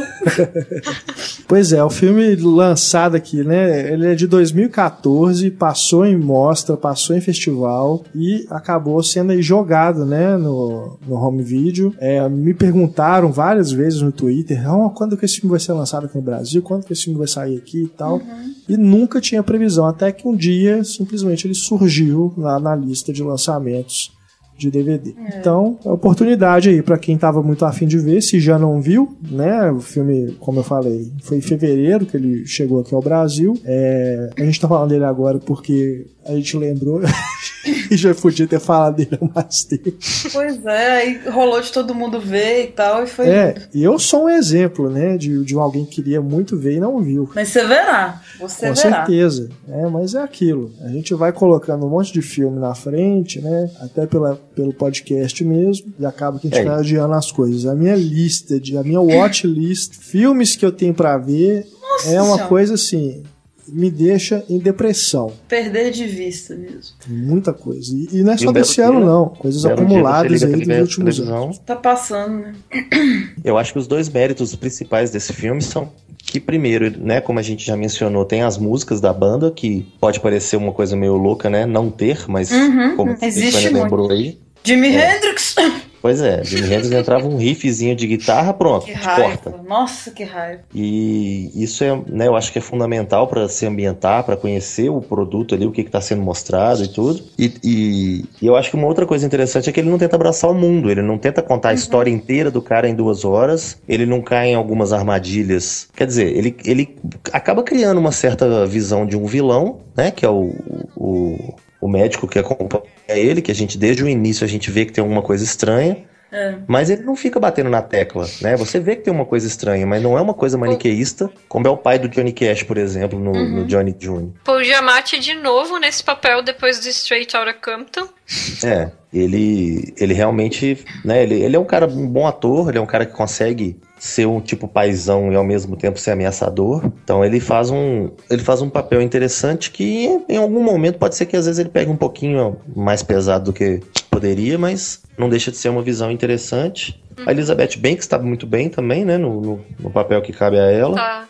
O Tá romance com o John Cusack ficou ótimo também. Poderia ser um clichê, eu não achei que foi. Achei que foi muito legal, muito bem trabalhado. E, embora eu, eu gostei mais de assistir as épocas em, do passado, né? Assim, os, o que o Paul Dano Sim. interpretava, mas, o, o- mas, a, mas a Elizabeth Banks parece que funcionou melhor até que o John Cusack, assim, quando mostrava os anos 80 ou 90 ali. É, ela se encaixou muito bem e, e eu acho, eu acho que o, o- a, é, a época dos anos 60 que mostra ali a criatividade, as coisas sendo produzidas, os anos 70 já entrando e tudo, realmente são, né, é uma época mais prazerosa de se assistir, de você matar uma curiosidade, ver uma historinha de bastidor, uma coisa assim. Não deixa de ter também o problema do pai, né? Mas que é uma coisa mais, digamos, mais leve um pouco. Apesar dele estar sempre buscando uma certa validação. Mas é uma coisa mais, mais tranquila, menos, menos na cara, assim, menos escrachada. Mas a, a visão que se passa do, do momento com o John Cusack, que eu acho muito interessante, porque é uma visão, né, de uma pessoa com depressão, de uma pessoa com problemas psíquicos. Não só a depressão, mas tinha mais coisa por trás ali, então acaba gravando o quadro dele, psíquico. E é um quadro que, se você. Não vou dar spoiler nem nada, né? Mas é a vida do cara. Então, se você sabe onde que o cara tá hoje, você tem mais ou menos uma ideia do que, que aconteceu depois. E é muito interessante. Inclusive, tem fotos, né, da, da, da produção, em que tem o, o próprio Brian Wilson abraçado com os atores e tudo. Então, mostra que ele participou, né? Apesar de que o, ele acaba sendo o, o, o protagonista meio herói do filme. Então, eles não, não tem nada que denigra ele. Mas mostra que ele, né, gostava muito de manter o controle. Mostra alguns pontos que não são assim tão positivos da personalidade dele. É, Isso a, a relação com os filhos também, que nem são mostrados, assim. Tipo, fica- é, ficam uns vazios interessantes, assim, na, na, umas lacunas que eu achei que não prejudicaram em nada na Não, biografia são, la- dele. são lacunas que realmente eram lacunas na vida dele, né? Ele não. Exato, exato. Ele passou anos sem ver os filhos, então não tinha por que ele ver os filhos no filme, né? É, Então. é como se ele eu acho- estivesse abstraindo disso também, assim, durante do. Não mostrar isso, né? Realmente não É, aconteceu pra ele. Isso passa um pouco de veracidade, porque passa a ideia de que mesmo ele estando envolvido de alguma forma na produção, ele não quis se mostrar como perfeito nem nada. Ele mostrou as falhas também. E o foco, não só na vida dele, conseguiu focar também muito numa coisa que é primordial pra filme de história de banda ou de músico, que é o processo de composição dele mesmo. Tipo assim, como que surgiu tal música, e vou gravar, E ele quase que o maestro ali da, da galera, né? Praticamente. É, e como que, como que aconteceu da banda seguir sem ele, porque né, ele começou a ter problema de viajar de avião, aquela coisa toda. São histórias que quem conhece os Beach Boys já conhece a maioria das histórias, mas não deixa de ser saboroso, né? Você poder ver tudo sendo costurado, sendo vivido, sendo representado ali. Você vê os outros uh, Wilson, né? Os, os irmãos, o Carl Wilson, o Dennis Wilson, o Michael Love, todo aquele pessoal todo da banda que estava envolvido lá, vai passando, vai aparecendo. Você vê alguns músicos de estúdio muito bacana. É até uma questão interessante, né? Que eles levantam rapidamente que muitos dos melhores músicos que você tem em atividade não são nem conhecidos, porque são músicos de estúdio. Não é ninguém que faz parte de banda famosa, não é ninguém que faz show. É gente que tá ali para gravar. Então isso é uma questão interessante também. E outra coisa fundamental que eu notei nesse tipo de filme é a sonoplastia, não só a trilha sonora, mas todos os ruídos, assim, tipo, eu me senti na cabeça do Brian Wilson mesmo. Ruídos, assim, que vão tomando uma proporção perturbadora mesmo. E muito bem encaixado, assim, nossa, maravilhoso. Filme sonoro, assim, do início ao fim. E tem um. Ele é muito insano também, não é um filme. é, sabe, clichê de forma alguma. Ele tem umas, umas coisas loucas que acontecem no meio assim, que também cabem muito bem pra isso, pra uma biografia, sabe? É, e Mas, falando do, falando do Russell Crowe, a gente mencionou Uma Mente Brilhante. Uma Mente Brilhante tinha aquele recurso de mostrar o que, que se passava na cabeça do personagem, criando, né, materializando os, digamos assim, os amigos imaginários dele ou qualquer coisa assim, nos, em outros atores, né? E no caso desse filme, não. Esse filme mostra o transtorno que o, pelo qual o Brian Wilson passou e estava passando, mas a gente vê de fora. A gente vê como um espectador qualquer. A gente, não entra na cabeça dele para ver o que, que ele tá criando de doideira, né? De, de coisa fora da realidade na cabeça dele. Eu acho isso muito mais crível, muito menos apelativo, menos irreal. Eu achei muito interessante a, a, a forma de mostrar. e mesmo de fora, tem uns momentos meio psicodélicos, assim. tipo, dá pra sentir, assim, a vibe da época e tudo.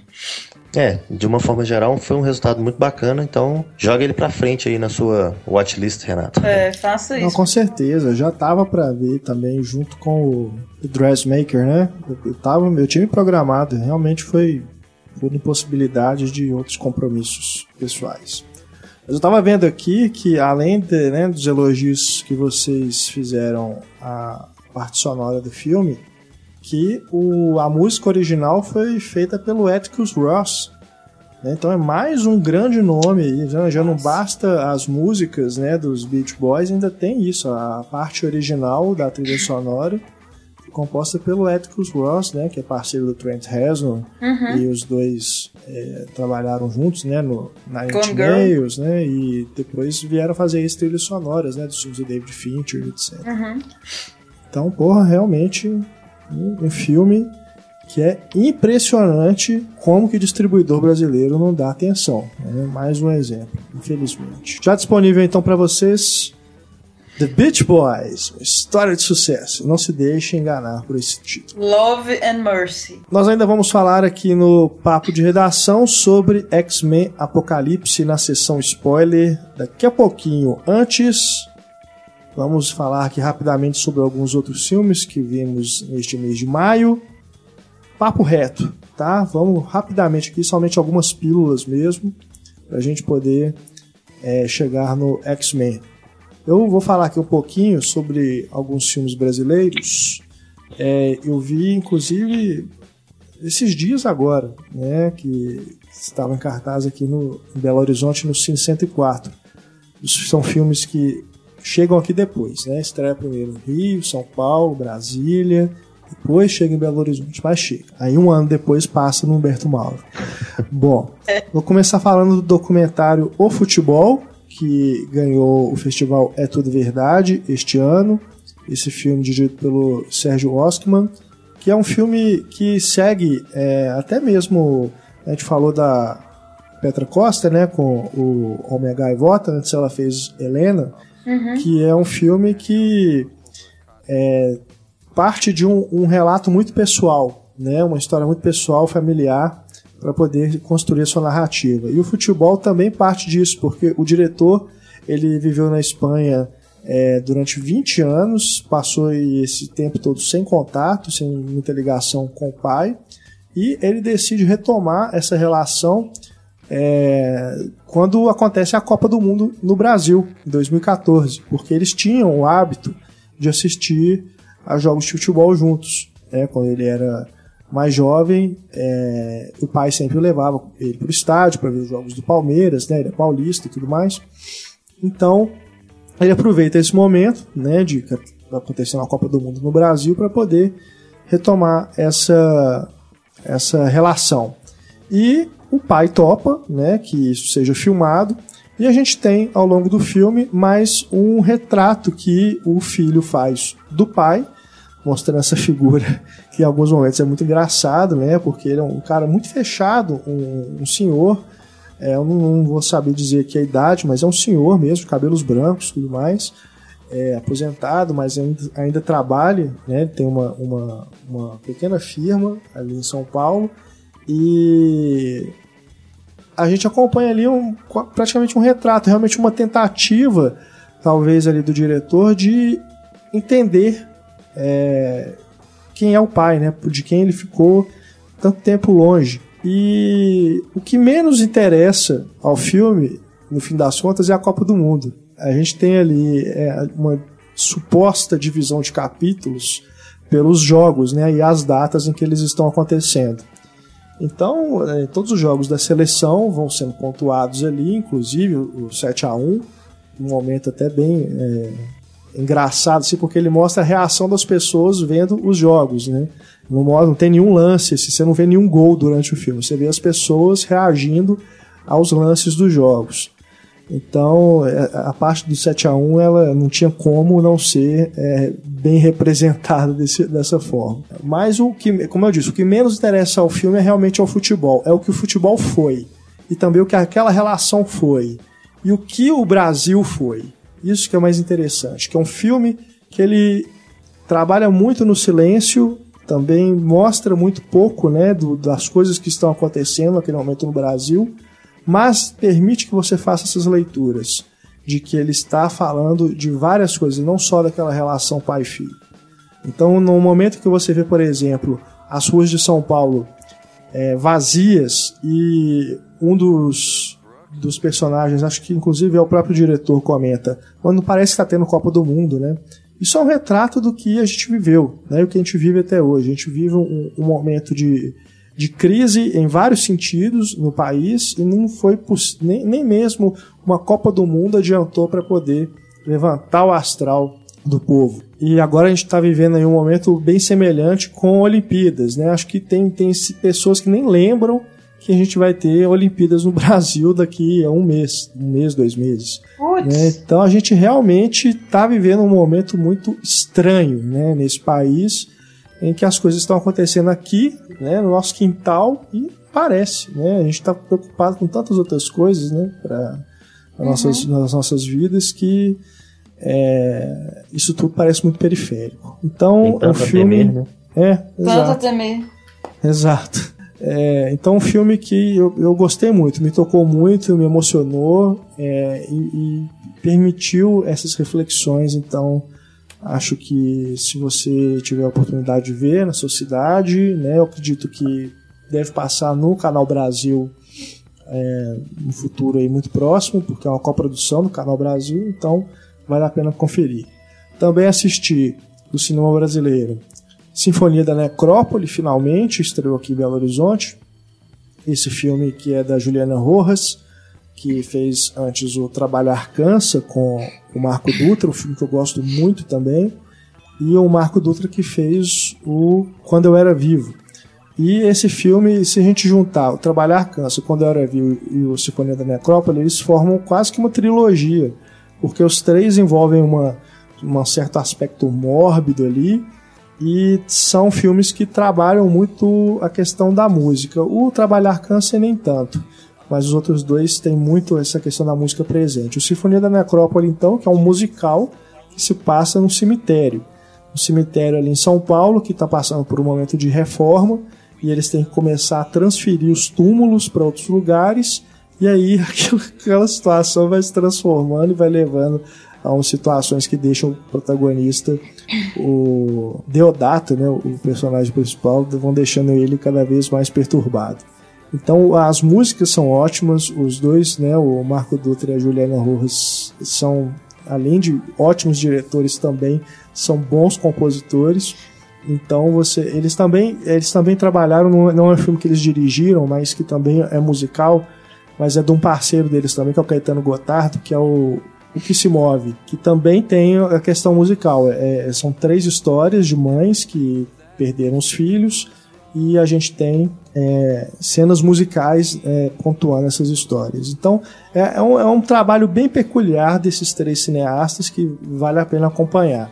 O Sinfonia da Necrópole, assim, é um filme que é pra cima, apesar de ter esse caráter né, mórbido, é um filme pra cima, é engraçado, é divertido, então recomendo ao pessoal conferir. Também vi Amores Urbanos, que é o primeiro Ai, que longa. inveja! Eu queria ter visto, não consegui ver ainda. É o primeiro longa dirigido pela Vera Egito, ela que trabalhou como assistente de direção no Cheiro do Ralo, do Heitor Dália, que é produtor desse filme.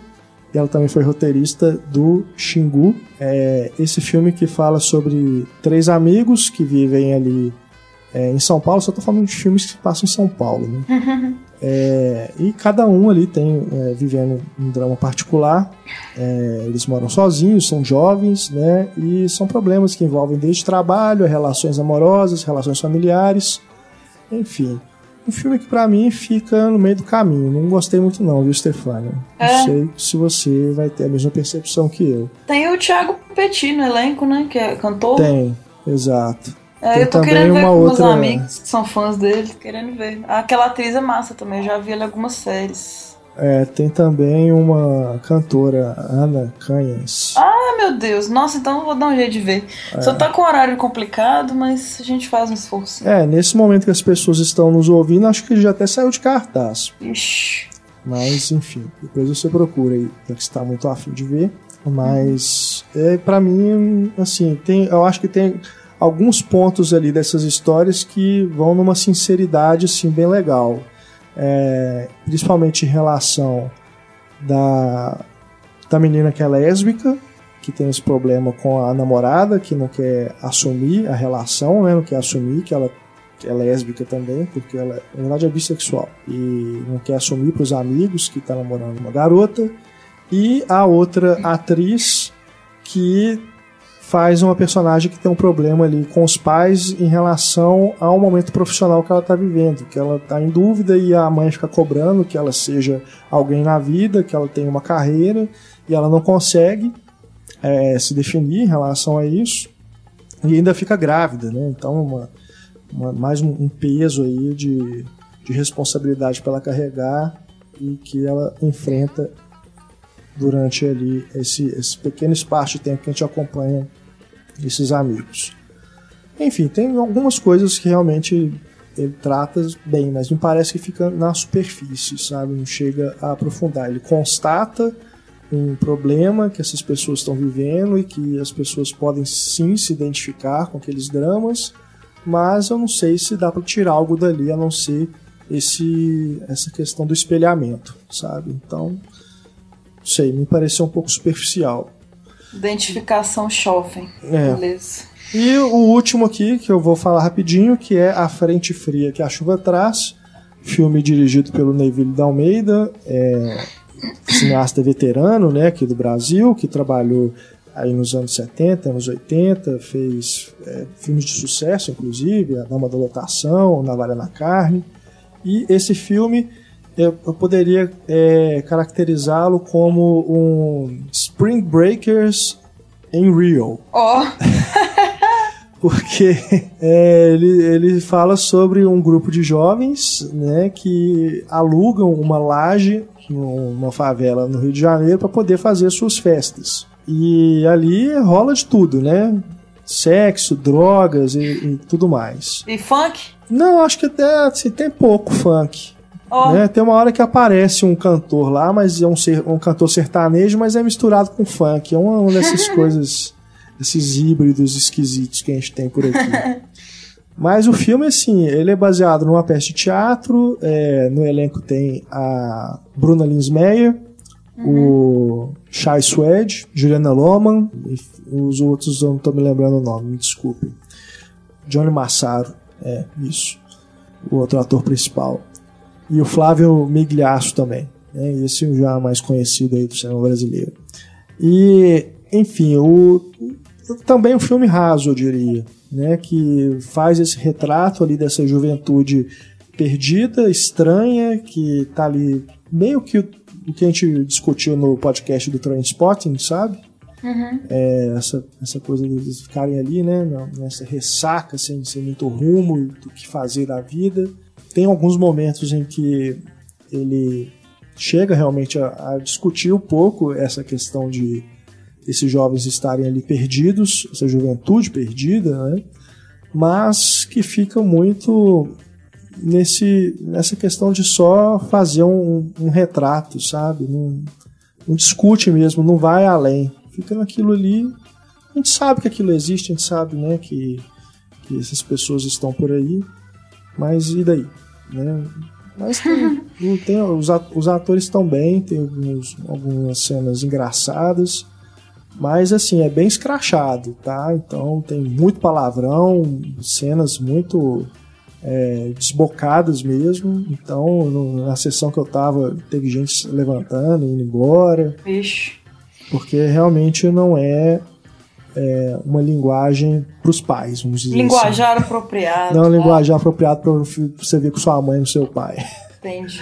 Entendeu? Só. Mas tá aí então, a frente fria que a chuva traz. Ufa, falei que era rápido, mas acho que até me prolonguei. Agora a bola está com vocês. Vou falar 30 segundos. É apenas um lançamento de um pássaro contra um porco. Sobre Angry Birds, o filme. Filme massa demais. Me surpreendeu. Eu tava achando que ia ser só mais uma animação, assim, que teve várias fracas, mas o filme é muito legal. Eu gosto muito do jogo. É um dos. Conto no- nos dedos os jogos que eu gosto, assim, mas é- eu gosto de Angry Birds. E o filme faz muita referência aos cenários dos jogos e a outros filmes, assim. É maravilhoso quando tem referência a outros filmes. E a versão dublada é legal. Outra coisa rara, assim. Tá, tá bem bacana os dubladores nacionais. Marcela era, era- Diné, Isso, é Fábio o... Porchat, Dani Calabresa. Eles estão ótimos. Assim, as piadas ficaram massa. O filme é da hora, ri demais. Só isso. Falei que ia falar 30 segundos, acabou sendo acho que um minuto.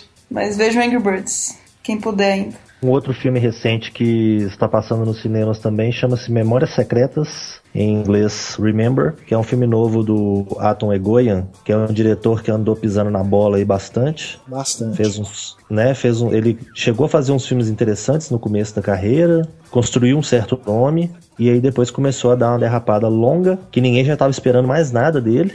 Aquele É. Devil's Knot, por exemplo, sem, Nossa. sem vestígios, sem, sem evidências. Ruim, ruim, ruim. É, o Captive também com o Ryan Reynolds, a, a Procura também foi execrado pra, pra tudo quanto é lado. E aí agora ele fez esse filme que é um filme bem interessante, é um filme é, estrelado, pro- protagonizado pelo Christopher Plummer, que é um ator fantástico, que vive um sobrevivente do, do campo de concentração de Auschwitz, que perdeu a família dele lá. E aí no asilo, já com seus 80 e poucos anos, ele conhece um compatriota que está na mesma situação que ele, que também perdeu a, a- a família, que é outro veterano fantástico, que é o Martin Landau. E aí os dois fazem um plano. O Martin Landau já está na cadeira de rodas, então quem teria que levar o plano adiante seria o Christopher Plummer, de procurar as quatro pessoas que têm o mesmo nome, o mesmo país de origem, a mesma idade, que moram na América do Norte, que poderiam ter sido os líderes dos bloco, do bloco onde eles viveram e que foram os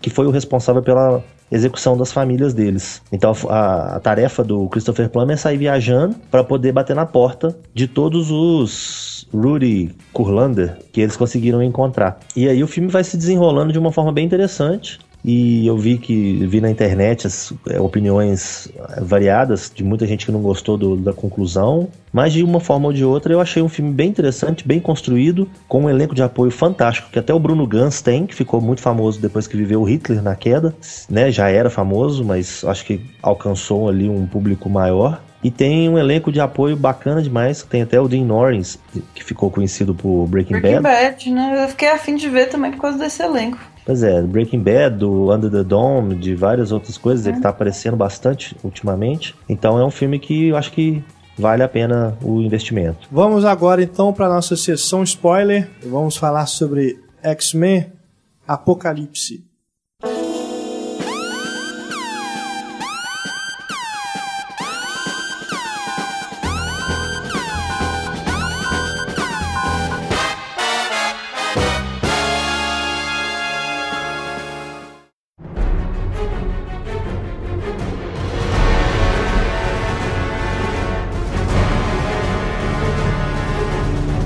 X-Men Apocalipse, que marca o quarto filme da franquia, dirigido pelo Brian Singer. Brian Singer que fez os dois primeiros, X-Men 1 em 2000 e X-Men 2 em 2002, né? 2003. E depois fez o X-Men Dias de um Futuro Esquecido. Ele que produziu o X-Men Primeira Classe, né? E depois assumiu aí as rédeas novamente. Esse filme que já veio aí com grande carga de expectativa, porque o Dias de Futuro Esquecido né, foi um, um sucesso, né? A maioria dos, dos fãs gostaram e teve boas críticas, boa bilheteria. Então, quando eu me lembro inclusive da, no momento que ele anunciou que faria o X-Men Apocalipse, o filme ainda não tinha sido lançado, né, o Dias de Futuro Esquecido, mas ele foi lá no Twitter e anunciou que já estava tudo certo e tal título e, e tudo, porque nos quadrinhos uma coisa levou a outra, né? Então foi criou sua expectativa também em razão disso, de que poderíamos ter aí uma adaptação de um arco. E o que a gente percebe agora vendo o filme é que as coisas estão caminhando para o que ocorre na franquia Star Trek. Iniciaram aí uma nova linha do tempo e parece que estão ou irão ignorar os outros filmes, né, com o elenco original. Porque acontecem coisas nesse filme que você fica se perguntando, mas como, né? Por exemplo, o Noturno. Parece o jovem Noturno aqui no X-Men Apocalipse. Como assim, né? Porque no, no X-Men 2, quando ele surge, parece que é a primeira vez que eles estão vendo aquele personagem, né? Aquela figura. E oh. Então, se eles já encontraram com ele aqui, como é, assim, eu, né? Eu faria um parêntese aí. Faz parêntese. Não, é porque eu achei, assim, que o final do do X-Men Dias de um Futuro esqueci, é, Esquecido, né? Para mim, uhum. pelo menos, ele já estabelecia essa Sim. questão de ser uma linha de tempo paralela, aquela, aquele momento em que mostra a escola do professor Xavier e tá, então os atores lá dos filmes antigos, né, e tudo, mas estabelecendo ali que eles alteraram de certa forma essa linha do tempo, então o que a gente está vendo daqui para frente pode ser entendido como um, uma linha paralela, né? Ou alternativa. Sim, sim. É, o que eu, que eu vejo é exatamente nessa linha aí que a, que a Isabel falou. Eu vejo o seguinte: se você. Se, um, se o bater de asas de uma borboleta no passado pode mudar todo o futuro, imagina tudo que aconteceu no filme anterior. É. Eles voltam no tempo, eles interferem na história, eles, o, o, presidente vai sofrer um atentado, você tem ali o papel do, do Magneto, o papel da, da mística bem, bem fortes e tudo. E eu acho que isso tudo deixa claro no final do segundo filme, no, do, do Dias de Futuro Esquecido, que, olha, o passado foi alterado. Logo, tudo que vier pela frente tá, tá diferente também. E então, até, essa, até essa questão da renovação do elenco, né, que foi sendo feita aos poucos e que agora culmina com toda uma geração nova de X-Men, de personagens chegando na escola, né? É, inclusive os pais da Jean Grey tiveram aí alguma modificação, né? Porque ela nasceu com olho azul agora. é, agora ela é, ela é a Sonsa, né? Do Game of Thrones. Ops, a Sansa. É, mas se, se pensar que o Ciclope que tá participando agora, no primeiro filme lá, o irmão dele também participava no primeiro filme dessa trilogia, é, o Destructor, né? Ele é. é 20 anos mais novo que o irmão dele. 20 anos? 20 anos, porque esse filme se passa em 82, 83, né? O primeiro filme era em 62 também, 63 por aí. Passou 20 anos. É. é. Foi uma, é. uh, foi uma gravidez de adolescência e da mãe dele, porque senão. Não, e outra coisa, o Ciclope já tinha aparecido no Wolverine, né? Ah, sim. Sim, sim. Aquela Mas eu abominação. acho que. Eu acho que eles estão praticamente ignorando o filme do Wolverine, né? Porque agora eles estão fazendo de novo a história da. da Inclusive, o, é, o, já que a gente tá falando disso com spoiler, né? Eu acho que não É. tem problema mencionar que eu acho a melhor, a melhor apresentação do Wolverine no cinema, de todas as apresentações que o Wolverine já teve no cinema, foi a desse filme. Porque a, cena que mostra ele de arma X, com os fios todos ligados, com aquela máscara, aquele capacete dele, aquilo é revista em quadrinho pura, arma X pura. Eu achei aquilo fantástico. Aquilo foi um dos momentos que eu vi gente dentro da sala e indo à loucura, batendo palma no meio do filme. Nerdgasmo. Eu achei muito bom também. Mas eu achei que o Hugh Jackman tá cansado. Acho que tem que dar uma Ah, folga é. pra ele. Chega. A gente olha pra cara dele e dá pra ver assim. Nossa, Wolverine de novo, sabe? Aí aquela corridinha que ele dá no final. é tipo, não sei, alguma coisa ele não tava ali e ele tá cansado pra esse papel. Tinha que. Já estão trocando todos os atores. Tinha que aproveitar esse momento, já que estão rebutando, já que estão criando o Wolverine de novo, colocar outro ator já pra fazer ele. E o, o Deadpool também zoa, né, com o, o, é, o Wolverine, né, Origins. Então realmente virou um filme, assim, descartável, né? É, é, tá. Esse sim tá fora da cronologia aí, tá deixado de lado porque não faz sentido nenhum. É. Agora, Agora, o, o- próximo o final Wolverine vai seguir, então, o, o que acontece nesse filme? No Apocalipse? É, não sei, eu acho que se for seguir a lógica das histórias em quadrinhos, ele não precisa seguir ninguém. Porque é uma história independente, com começo, meio e fim, ponto final. Então você encaixa ela onde você quiser, igual foi com o Mad Max, por exemplo. É, porque o, o final do Wolverine Imortal é o, ele, é o encontro dele com o Xavier e com o Magneto, né? E dali eles levam o Wolverine pro futuro. Sim, é, aí, é, aí se dá toda a ação do Dia de Futuro Esquecido. É, agora, o que, que vai vir pra frente a gente não sabe, porque pro Wolverine solo pode ser uma coisa, o próximo filme do Deadpool não sei se vai continuar sendo a parte desse universo, né, porque ele se mistura muito pouco É. com o universo. E tem a questão também de para onde que vão os próprios X-Men, né? Se vai ter uma nova trilogia, por exemplo, se eles vão desenvolver aquela cena escondida que dá a entender que num próximo filme teria o Senhor Sinistro, que É. seria o, né, o vilão. É, eu acho Então que, tem que- deve ser, né? É, tem que ver se isso não foi simplesmente uma pegadinha para agradar os fãs ou se realmente isso vai ser levado adiante. É E até uma a- outra coisa que eu, que eu pude vislumbrar ali também naquelas cenas da floresta com o Wolverine fugindo como arma X pro meio do mato. É que poderia num futuro próximo ter um filme da Tropa Alpha. A gente sempre vê que os filmes de heróis menos conhecidos acabam chamando mais atenção. Caso do próprio Deadpool recentemente, né? Caso do Blade, de vários outros, do Homem-Formiga e de vários outros heróis aí. Então, quem sabe a Tropa Alpha não seria interessante pra gente ver no cinema, né? Já não tinham anunciado X-Force? É, tem aí outros, outros grupos, né, aparecendo por aí. Eu acho que o- a, única, a única situação da gente ter um grupo bacana no cinema foi o Capitão América Guerra Civil, né? O, foi mais bacana do que os Vingadores, por exemplo. E o- a única franquia que consegue bater de frente com isso são os X-Men, né? Que eu, eu consigo ver valor, eu consigo ver coisas boas nas duas trilogias dos X-Men. Eu, eu vejo gente hoje que por causa da trilogia mais nova tá metendo pau na trilogia original do Brian Singer, né? No- Pelo menos nos dois do Ah. Brian Singer. E aí o pessoal começa a querer comparar e tudo mais. E eu vejo muito valor, eu vejo muita coisa boa em todos eles. E eu acho que, se, inclusive, se não tivesse tido o primeiro X-Men, muita coisa aí podia ter sido diferente, né? A Pra gente pior. não tinha nada do que a gente tem visto hoje. Porque foi o filme Pois é. que deslanchou tudo, né? Sim, foi o começo de toda essa onda Ele de e filmes. o Homem-Aranha. É, mas o X-Men veio antes, né? Sim, sim. Foi o E- X-Men que foi realmente o, o precursor, né? Sim. Dessa É claro. fase atual de. É, é claro que às vezes as pessoas ficam é, saturadas, eu mesmo, assim, não aguento mais filme de super-herói, mas X-Men ainda é, são os únicos que realmente me interessam, justamente porque eu acho que, em comparação com outras histórias, ela tem mais camadas, né? É, a gente consegue ver ali no Xavier e no Magneto é, pessoas, lideranças com pontos de vistas opostos em relação a uma mesma militância que faz paralelo com direitos civis, basicamente, né?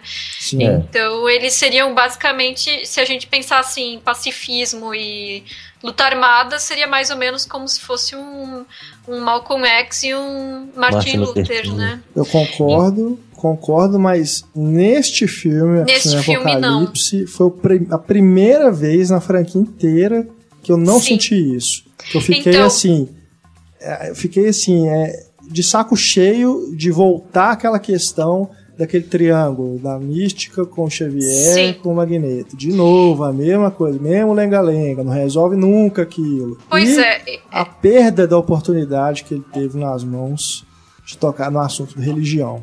Isso, era aí que eu queria chegar, porque esse filme ele, ele se perde nessa questão da militância, ele volta de novo para a amizade entre os três e focando muito na mística, porque óbvio é, é a Jennifer Lawrence, é uma atriz que quando eles escalaram não estava tão no auge como ela está agora, então eles tiveram obviamente que ampliar o papel dela para se beneficiar disso mas eles optaram por excluir é, praticamente totalmente né, a, a, parte política nesse filme e colocar a questão de uma divindade. É, o vilão, Oscar Isaac, ele se apresenta como um deus.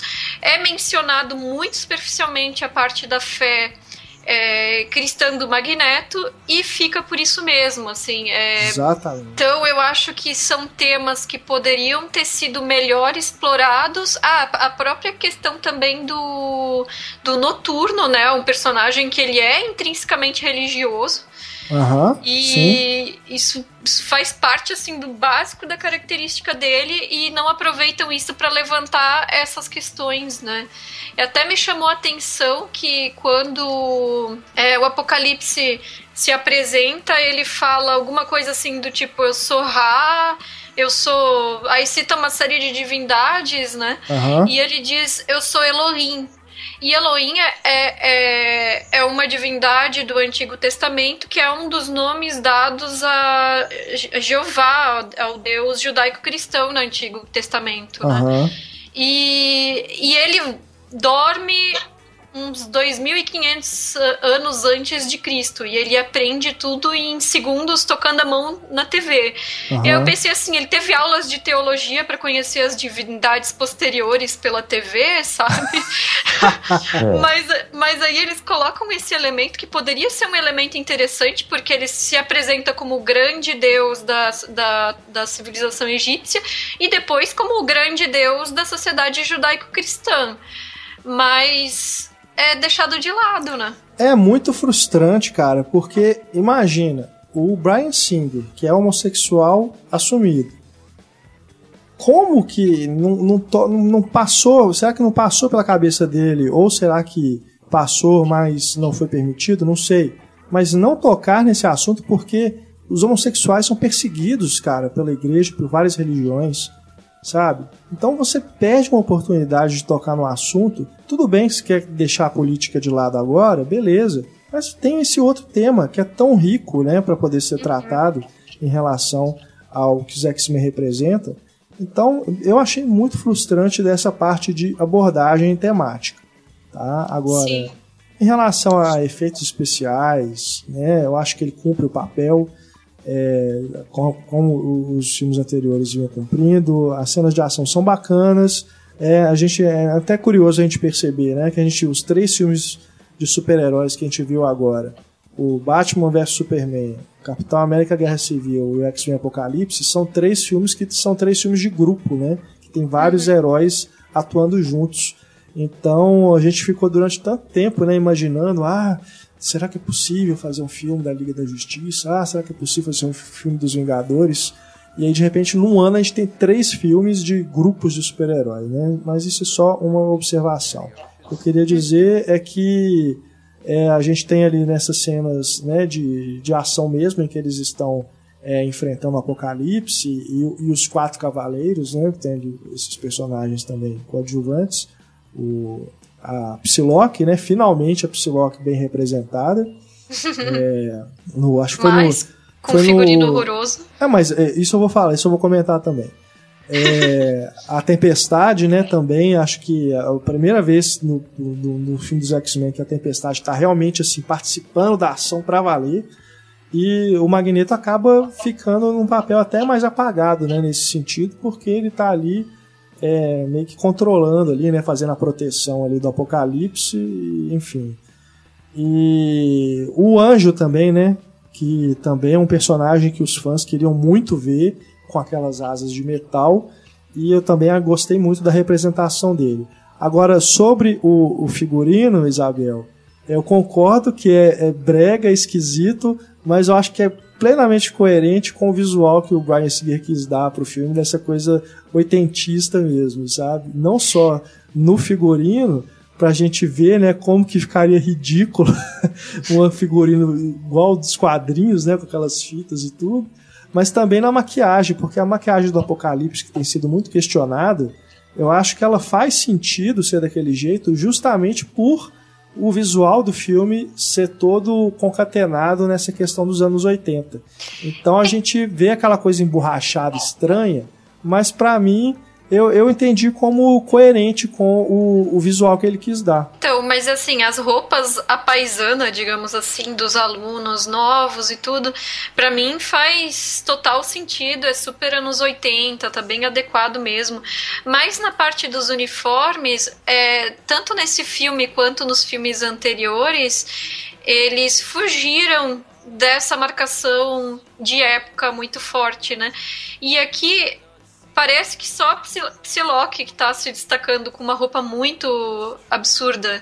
Assim, a dos outros, claro, tem detalhes, nem tudo é neutro, é atual, contemporâneo, digamos assim, né? Mas a da Psylocke tá muito fora em relação ao dos, dos demais. E inclusive chama a atenção porque é, nas cenas de ação ela tá sempre, quer dizer, ela tá de salto alto, né? E as outras personagens não, né? Então isso parece uma coisa assim que não sei se houve uma uma imagem pretendida para personagem, mas para mim não colou muito. Eu acho que eles ficaram todos muito maravilhados com o visual que eles criaram para ela, porque tanto nos desde os trailers, desde o início, a cena, acho que teve um trailer inclusive que eu reparei que a cena dela chegando, que é a cena impactante dela com o cabelo voando, com a roupa e tudo, ela é mostrada duas vezes igual. A mesma cena é mostrada no mesmo trailer duas vezes em momentos diferentes. Agora, então, eles ficaram bem maravilhados, assim, quiseram ficar mostrando ela como se ela fosse um fetiche. É, eu acho que rolou um pouco isso aí. Agora, uma coisa que o Renato falou, eu concordo, que é essa questão dessa estetização dos anos 80 mesmo. É interessante ver nas cenas de luta que eles param super posicionados, assim, fazendo pose mesmo. Uma é, coisa meio Power Rangers, né? É, eu acho que foi é. realmente proposital mesmo. Se deu certo ou não é outra questão. Mas eu acho Sim. que foi realmente intenção do Brian Singer dar esse caráter de filme dos anos 80, sabe? Agora, Agora eu acho que ele perde a oportunidade também na questão do, do, do núcleo ali do, dos jovens X-Men. Né? A Dimo, o Ciclope, é, o Noturno e quem mais que tá com eles? Jubileu. Jubileu, né? Que poderia fazer uma, uma coisa meio John Hughes ali, sabe? De high skill. Sim. e acaba Teve, que isso né? fica muito à parte, assim, né? Rapidinho, né? Tem umas cenas, e... assim, que acho que até no, nos outros filmes do X-Men que o Brian Singer dirigiu, ele... No X-Men 2, principalmente, né? Que tem essa questão dos jovens mutantes ali. É, é, mais divertido do que nesse. Eles são ótimos, eles funcionam muito bem, esses novos aí. É, tem química, e... né? É, e. É, mas eu, eu, li inclusive que essas cenas elas existiam, elas foram filmadas, cenas assim que era para mostrar mais a vida deles de adolescente. Aquela ida que eles vão ao cinema assistir o Star Wars lá, Sim. aí diz que eles vão em loja de disco, vão pra praça de alimentação, tudo isso foi filmado e ficou na ilha de edição, né? Ah, e é... depois vai lançar a versão não sei o que eram é. umas imagens ah, mesmo, gente. Eu não vi saco. o filme, mas eu vi uma foto desse negócio do vinil mesmo. É. Aí não vai pro filme pai nas coisas legais. Tanto que a Jubileu, a atriz, ela falou que ela gravou cenas usando o poder dela, que ela tinha uma, uma um LEDzinho, uma lâmpada assim na mão, e que meio que machucava quando ela usou nas gravações. Hum. Mas não tem nenhuma cena específica que mostra ela usando os poderes dela. Mas devia desistir de fazer Jubileu no cinema, porque nunca que dá certo, cara. Já deve ser a quinta atriz que interpreta a Jubileu. É sempre assim, um papel que aparece sem fala nenhuma, só com aquele casaquinho amarelo para falar que é ela. desistir de Jubileu, porque não dá certo. É, com relação a essas, esses temas, todas essas questões que vocês estão levantando aí, eu acho que o, o Primeira Classe, ele deu uma inovada, né, porque ele tirou os personagens do universo que a gente conhecia ali, do, do lugar comum que a gente conhecia, e levou para os anos 60, então eu achei fantástico, eu gostei bastante. Uhum. O Dia de Futuro Esquecido muda novamente a dinâmica toda, mistura as gerações, que é muito bacana também, que é uma coisa que a gente nunca tinha visto, né? De ter as, as linhas de tempo no mesmo filme, com, com os, os grupos de elenco né, do mesmo filme. E acaba que para esse filme não sobra muita inovação. Eu achei que um, um dos grandes pecados desse filme também, que o torna, acho que o mais fraco dos três da, dessa trilogia, é exatamente essa questão de que não tem muita inovação. A inovação que eles conseguem pensar é exatamente essa inovação da linha, da linha cronológica nova, que foge do que a gente já sabia para poder incluir esses personagens, para poder corrigir algumas coisas que a gente viu no, no Primeira Classe, por exemplo, que às vezes os fãs de quadrinhos mais chiitas devem ter achado ruim, né? De, de ter o Destrutor, por exemplo, o Alex Summers antes de ter o, o Scott Summers, né? E agora uhum. conseguiram desenvolver ele, então meio que estão corrigindo supostos erros. Desenvolve nessa... e mata o cara. É, né? E aí você pensa assim, tá, se pros X-Men adultos que a gente conheceu nunca teve o, o Alex Summers, então faz, faria sentido, né? Sumir com ele de alguma forma. Apesar de que esse seria uma linha de tempo diferente, não teria problema nenhum ele estar tá vivo, né? Mas eu acho que até segue uma, uma linha né, razoável. Agora, eu acho que uma coisa que o Brian Singer mostrou foi que ele ficou um pouco maravilhado com o resultado que ele atingiu ah, é? no filme anterior. Com certeza. Né? Então ele quis pegar o que funcionou do filme anterior e mostrar de novo e tentar potencializar e tal. Isso para mim o que ficou mais claro assim nessa, nesse problema de ter se repetido foi a cena do Mercúrio, a cena do, do filho né, do Magneto Perfeito. fazendo fazendo aquele resgate na, na mansão, porque se no primeiro, se no filme anterior, no segundo filme, ele, ti, ele teve aquela cena fantástica dentro lá do, da, daquele, daquela instituição e que todo mundo elogiou, que foi bacana demais, que ele botou o fone, esqueceu do mundo e o mundo parece que para para ele passar. Nossa, essa cena é agora, é maravilhosa, pronto. Nesse filme agora ficou uma coisa repetitiva, ficou uma coisa cansativa, ficou uma coisa que buscou ser engraçadinha por si mesmo. Eu acho que se todos os filmes da Marvel, do universo Marvel, que o pessoal critica o fato de que o Tony Stark fica fazendo piadinha fora de hora, esse tipo de coisa, essa para mim foi uma grande cena desperdiçada, porque é uma cena bacana, é uma cena é. que faz sentido, ele salvando as pessoas Sim. da mansão desmoronando e tudo. Só que você vê, e, e, inclusive até a gente vê assim a falta de, de maturidade do personagem. Porque assim, a, a, casa tá explodindo, todo mundo tá correndo risco de vida, de morte, né? E ele tá preocupado em tomar uma coca e fazer qualquer coisinha engraçadinha e tal. Só mas é pra ter a, piada, né? Só pra ter é, a piada. Mas... Mas a cena por si só eu não, né, não consigo ver. É, eu, eu, eu concordo que é uma. É, como que você disse, eu concordo. É, é uma cena legal, né? Engraçada. Divertida. Divertida. Mas eu senti também, assim, naquele momento de tensão, né, que tá acontecendo ali antes, que o apocalipse uhum. vai lá e você não sabe como é que eles vão sair daquela situação ali no do cérebro, né? Na hora que uhum. acontece aquilo que o trem vai explodir e aí corta pro Mercúrio, você já sabe que vai vir uma coisa engraçada. Então assim, é ela... é muito brusco, sabe? O momento em que ele passa do da tensão pro alívio cômico. É uma coisa assim, Parece que tá contando a piada no enterro, sabe? Ela não se encaixa com o resto do, do filme. Porque é um momento, assim, completamente isolado, assim. Parece que realmente é só para mostrar de novo o que ele é capaz de fazer, como já tinham mostrado no filme anterior, né? é, né? Embora sim. seja divertido, eu gostei de ver a cena, mas ela, ela parece isolada dentro do resto do filme. E outra coisa, é, talvez o Marcelo possa me explicar. Por que, que o Mercúrio não fala, não, não fala pro Magneto que ele é filho dele? Olha, o fato dele ser filho dele foi uma opção provavelmente dos roteiristas e dos produtores. Agora, eu sei que tem aquela questão né, do, da divisão de direitos entre, entre os estúdios Marvel e a Fox, que um tem direito de usar o, o nome Peter e o, o outro tem direito de usar o nome Mercúrio, né? Não, então, sim, sim, mas o, fica claro no filme que todo mundo sabe que o Mercúrio é filho do Magneto, menos o Magneto. Estão guardando pro próximo filme, basicamente. Ou talvez para um filme Porra. solo, né? Quem sabe? É, Eu acredito Sabe? que é mais um senso de oportunidade mesmo. É, deve ser mais uma coisa mercadológica do que alguma coisa a ver com os quadrinhos, né? Não tem. É, porque eu imaginei que fosse alguma coisa assim, tipo, nos quadrinhos o Magneto nunca soube que o Mercúrio é filho dele, sabe? Não, sabe? E, e além do fato de que a, a, a, a Wanda Maximov também, né? A Feiticeira Aham. Escarlate também é filha. Sim, sim. Então, e nesse filme não tem ela, né? Ela não é. Eu É. acho que ela, ela Mas menciona que ela tudo ele bem. irmã. É. Hã? Mas daí até tudo bem não ter. Eles podem modificar isso. Aham. Mas assim, o fato de no filme ali ele chegar ao ponto de estar diante do, do, do pai e guardar a informação, não querer falar, sabe? Me pareceu muito assim, oportunista mesmo. É, eu acho que eles querem passar uma ideia de que ele tá, ele tá amadurecendo, né? Ele foi, foi mostrado já que ele não é uma pessoa madura, que ele é um meninão ainda. E aí, provavelmente, eles querem mostrar que ele tá amadurecendo porque ele não chegou naquele momento de, de, sei lá, como se ele fosse uma criancinha buscando o pai. Ele teve maturidade suficiente para pensar que não era o momento, ou qualquer coisa assim. É. Obviamente que por detrás disso tem uma decisão mercadológica de que vamos aproveitar isso para um outro momento, né?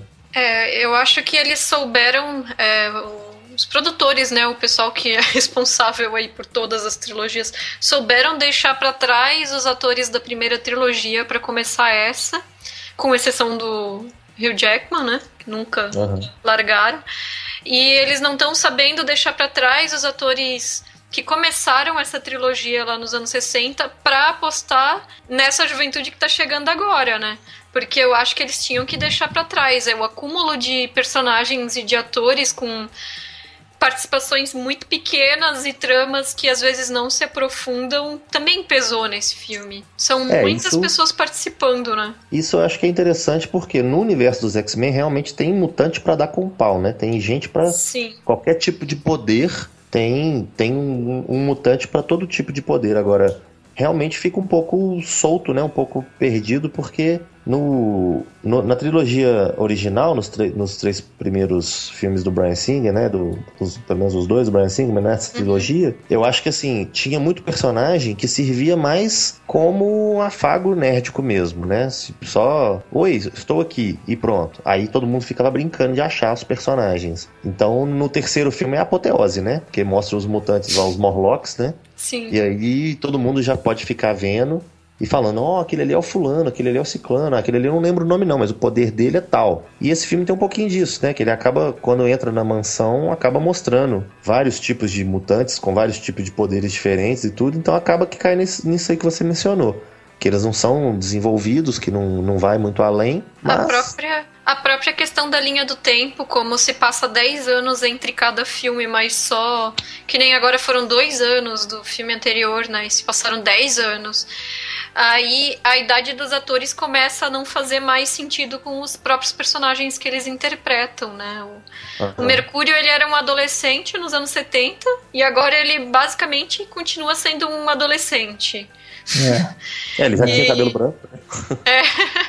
Fica difícil O- envelhecer ele. O Magneto, ele. ele. ele tava no campo de concentração na Segunda Guerra tinha uns 10 anos de idade. Aí em 82, 83 ele deveria ser cinquentão, basicamente, né? E aí é Fassbender, né? Então, assim, a, a idade dos atores não tá mais fechando muito bem. A mística também deveria ter uns mais de 40 anos, pelo menos, né? Não sei, assim, não tá, não tá fechando. É, a mística é a única que dá pra gente desculpar, porque ela mexe na aparência dela, né? É, Mas o resto, realmente, eles não não estão muito correspondendo à idade. O, o visual, além, né, além dessa questão de visual, o visual do Oscar Isaac também como, como Apocalipse, eu achei muito Power Ranger, né? Igual você mencionou, que a, a crítica que muitos fizeram ao primeiro Homem-Aranha, que o Duende Verde parecia um Power Ranger, esse também tá meio estranho. Mas eu achei Então, também ele, assim, muito mal aproveitado. Né, pra- pela importância que ele tem nos quadrinhos, já resolver. Ele tinha que ser tipo Thanos no, né, Porque, no é universo porque o Marvel. cara, ele é uma divindade, ele absorve todos os poderes, ele- pelo menos ali no contexto do filme, ele, ele, ele tem essa capacidade, né, de absorver os poderes, ele se apresenta como uma pessoa, um, um mutante praticamente indestrutível, e no final a, a solução é, é Capitão Planeta, né? Com a união de seus poderes. Como é que é terra, água, fogo, coração?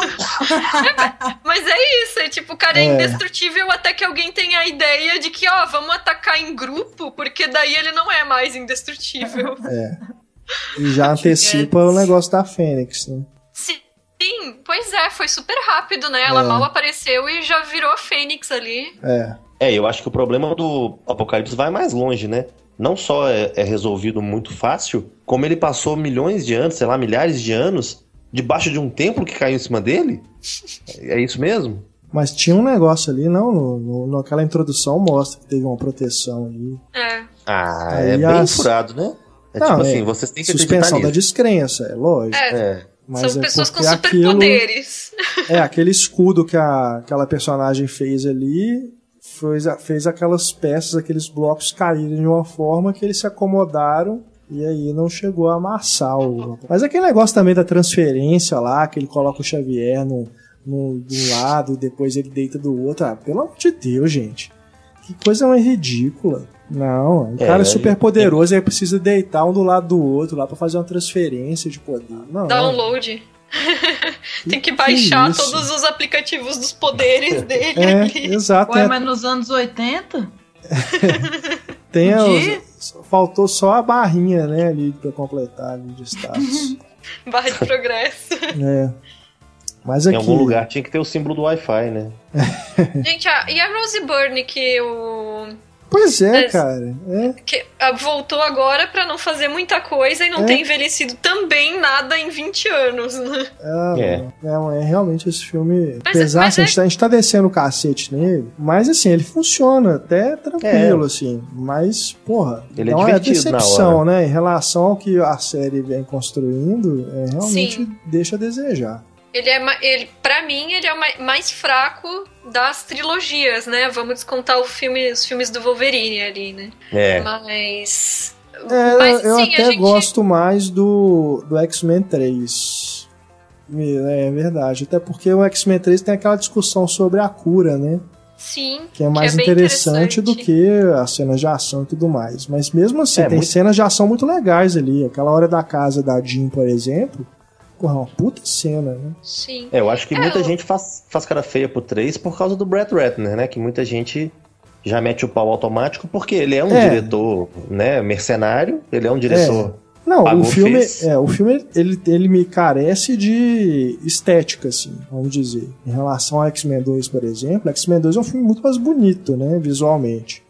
Mas com É, ro- como sentido. roteiro, é um, o X-Men 3 é bem legal, cara. É, a ideia de unir todo mundo, né? De, o próprio cartaz já vinha escrito, né? De é, juntos a gente prevalece, alguma coisa assim. Já É. era bem, bem bacana de essa questão de ter que se unir, de estar todo mundo do mesmo lado. Por que, que uns são heróis e outros são vilões? Se tá todo mundo do mesmo lado, né? A mesma coisa. se- E resolve, né? Resolve um arco, né? Fecha as coisas. Isso que é legal também.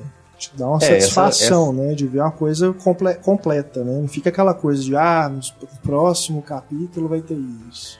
Resolve Essa aquilo questão ali. de visual, eu acho que o Brian Singer resolve bem essa questão de visual, porque ele, ele, é- ele parece ser muito preocupado com essa questão estética. É. Então, nesse filme, né, nesse filme novo, ele tem a, a preocupação estética, mas aí já não tem tanta preocupação com o roteiro, É. com as amarras que, que que é ele do, precisa.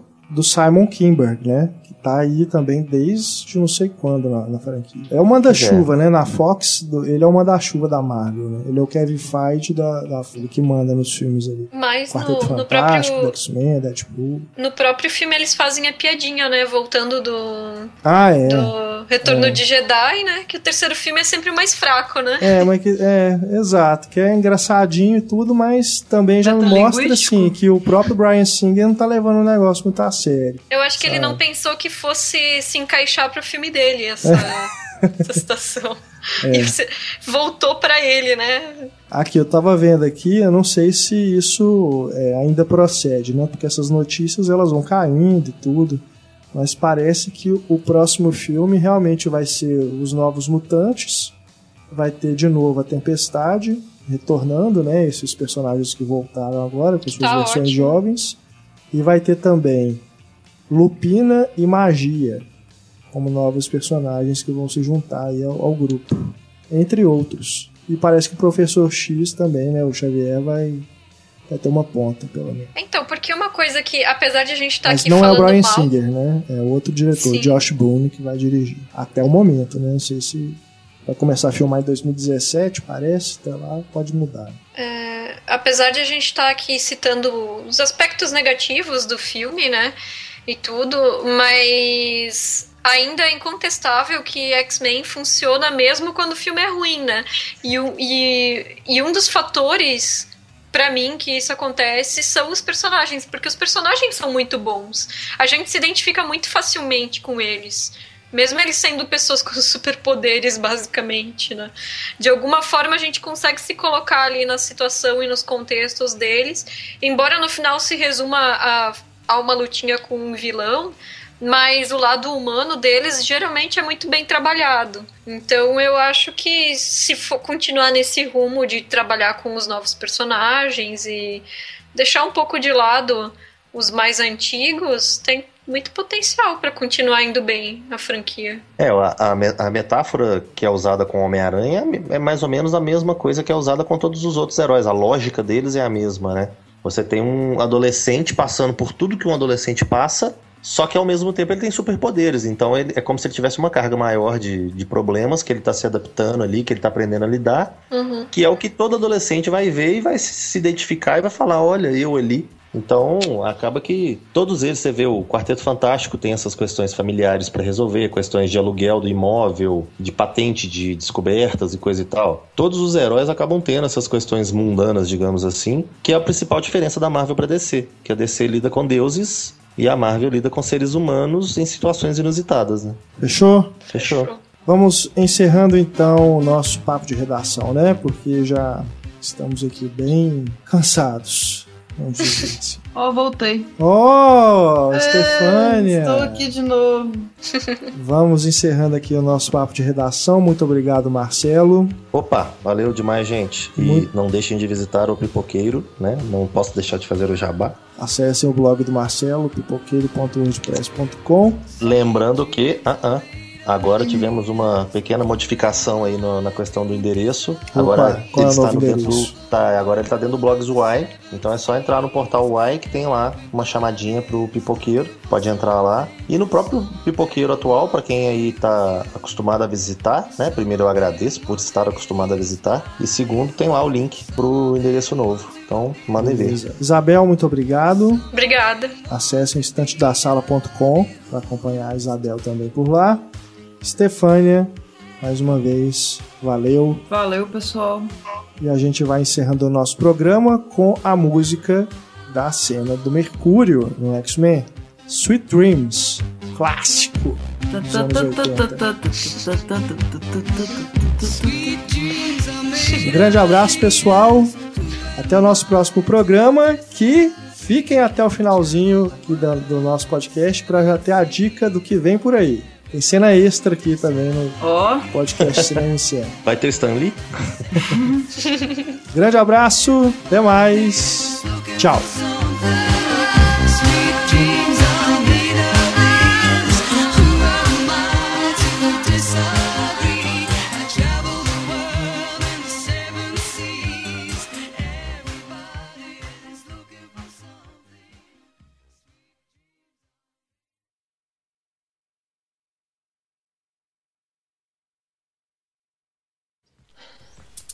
upstairs.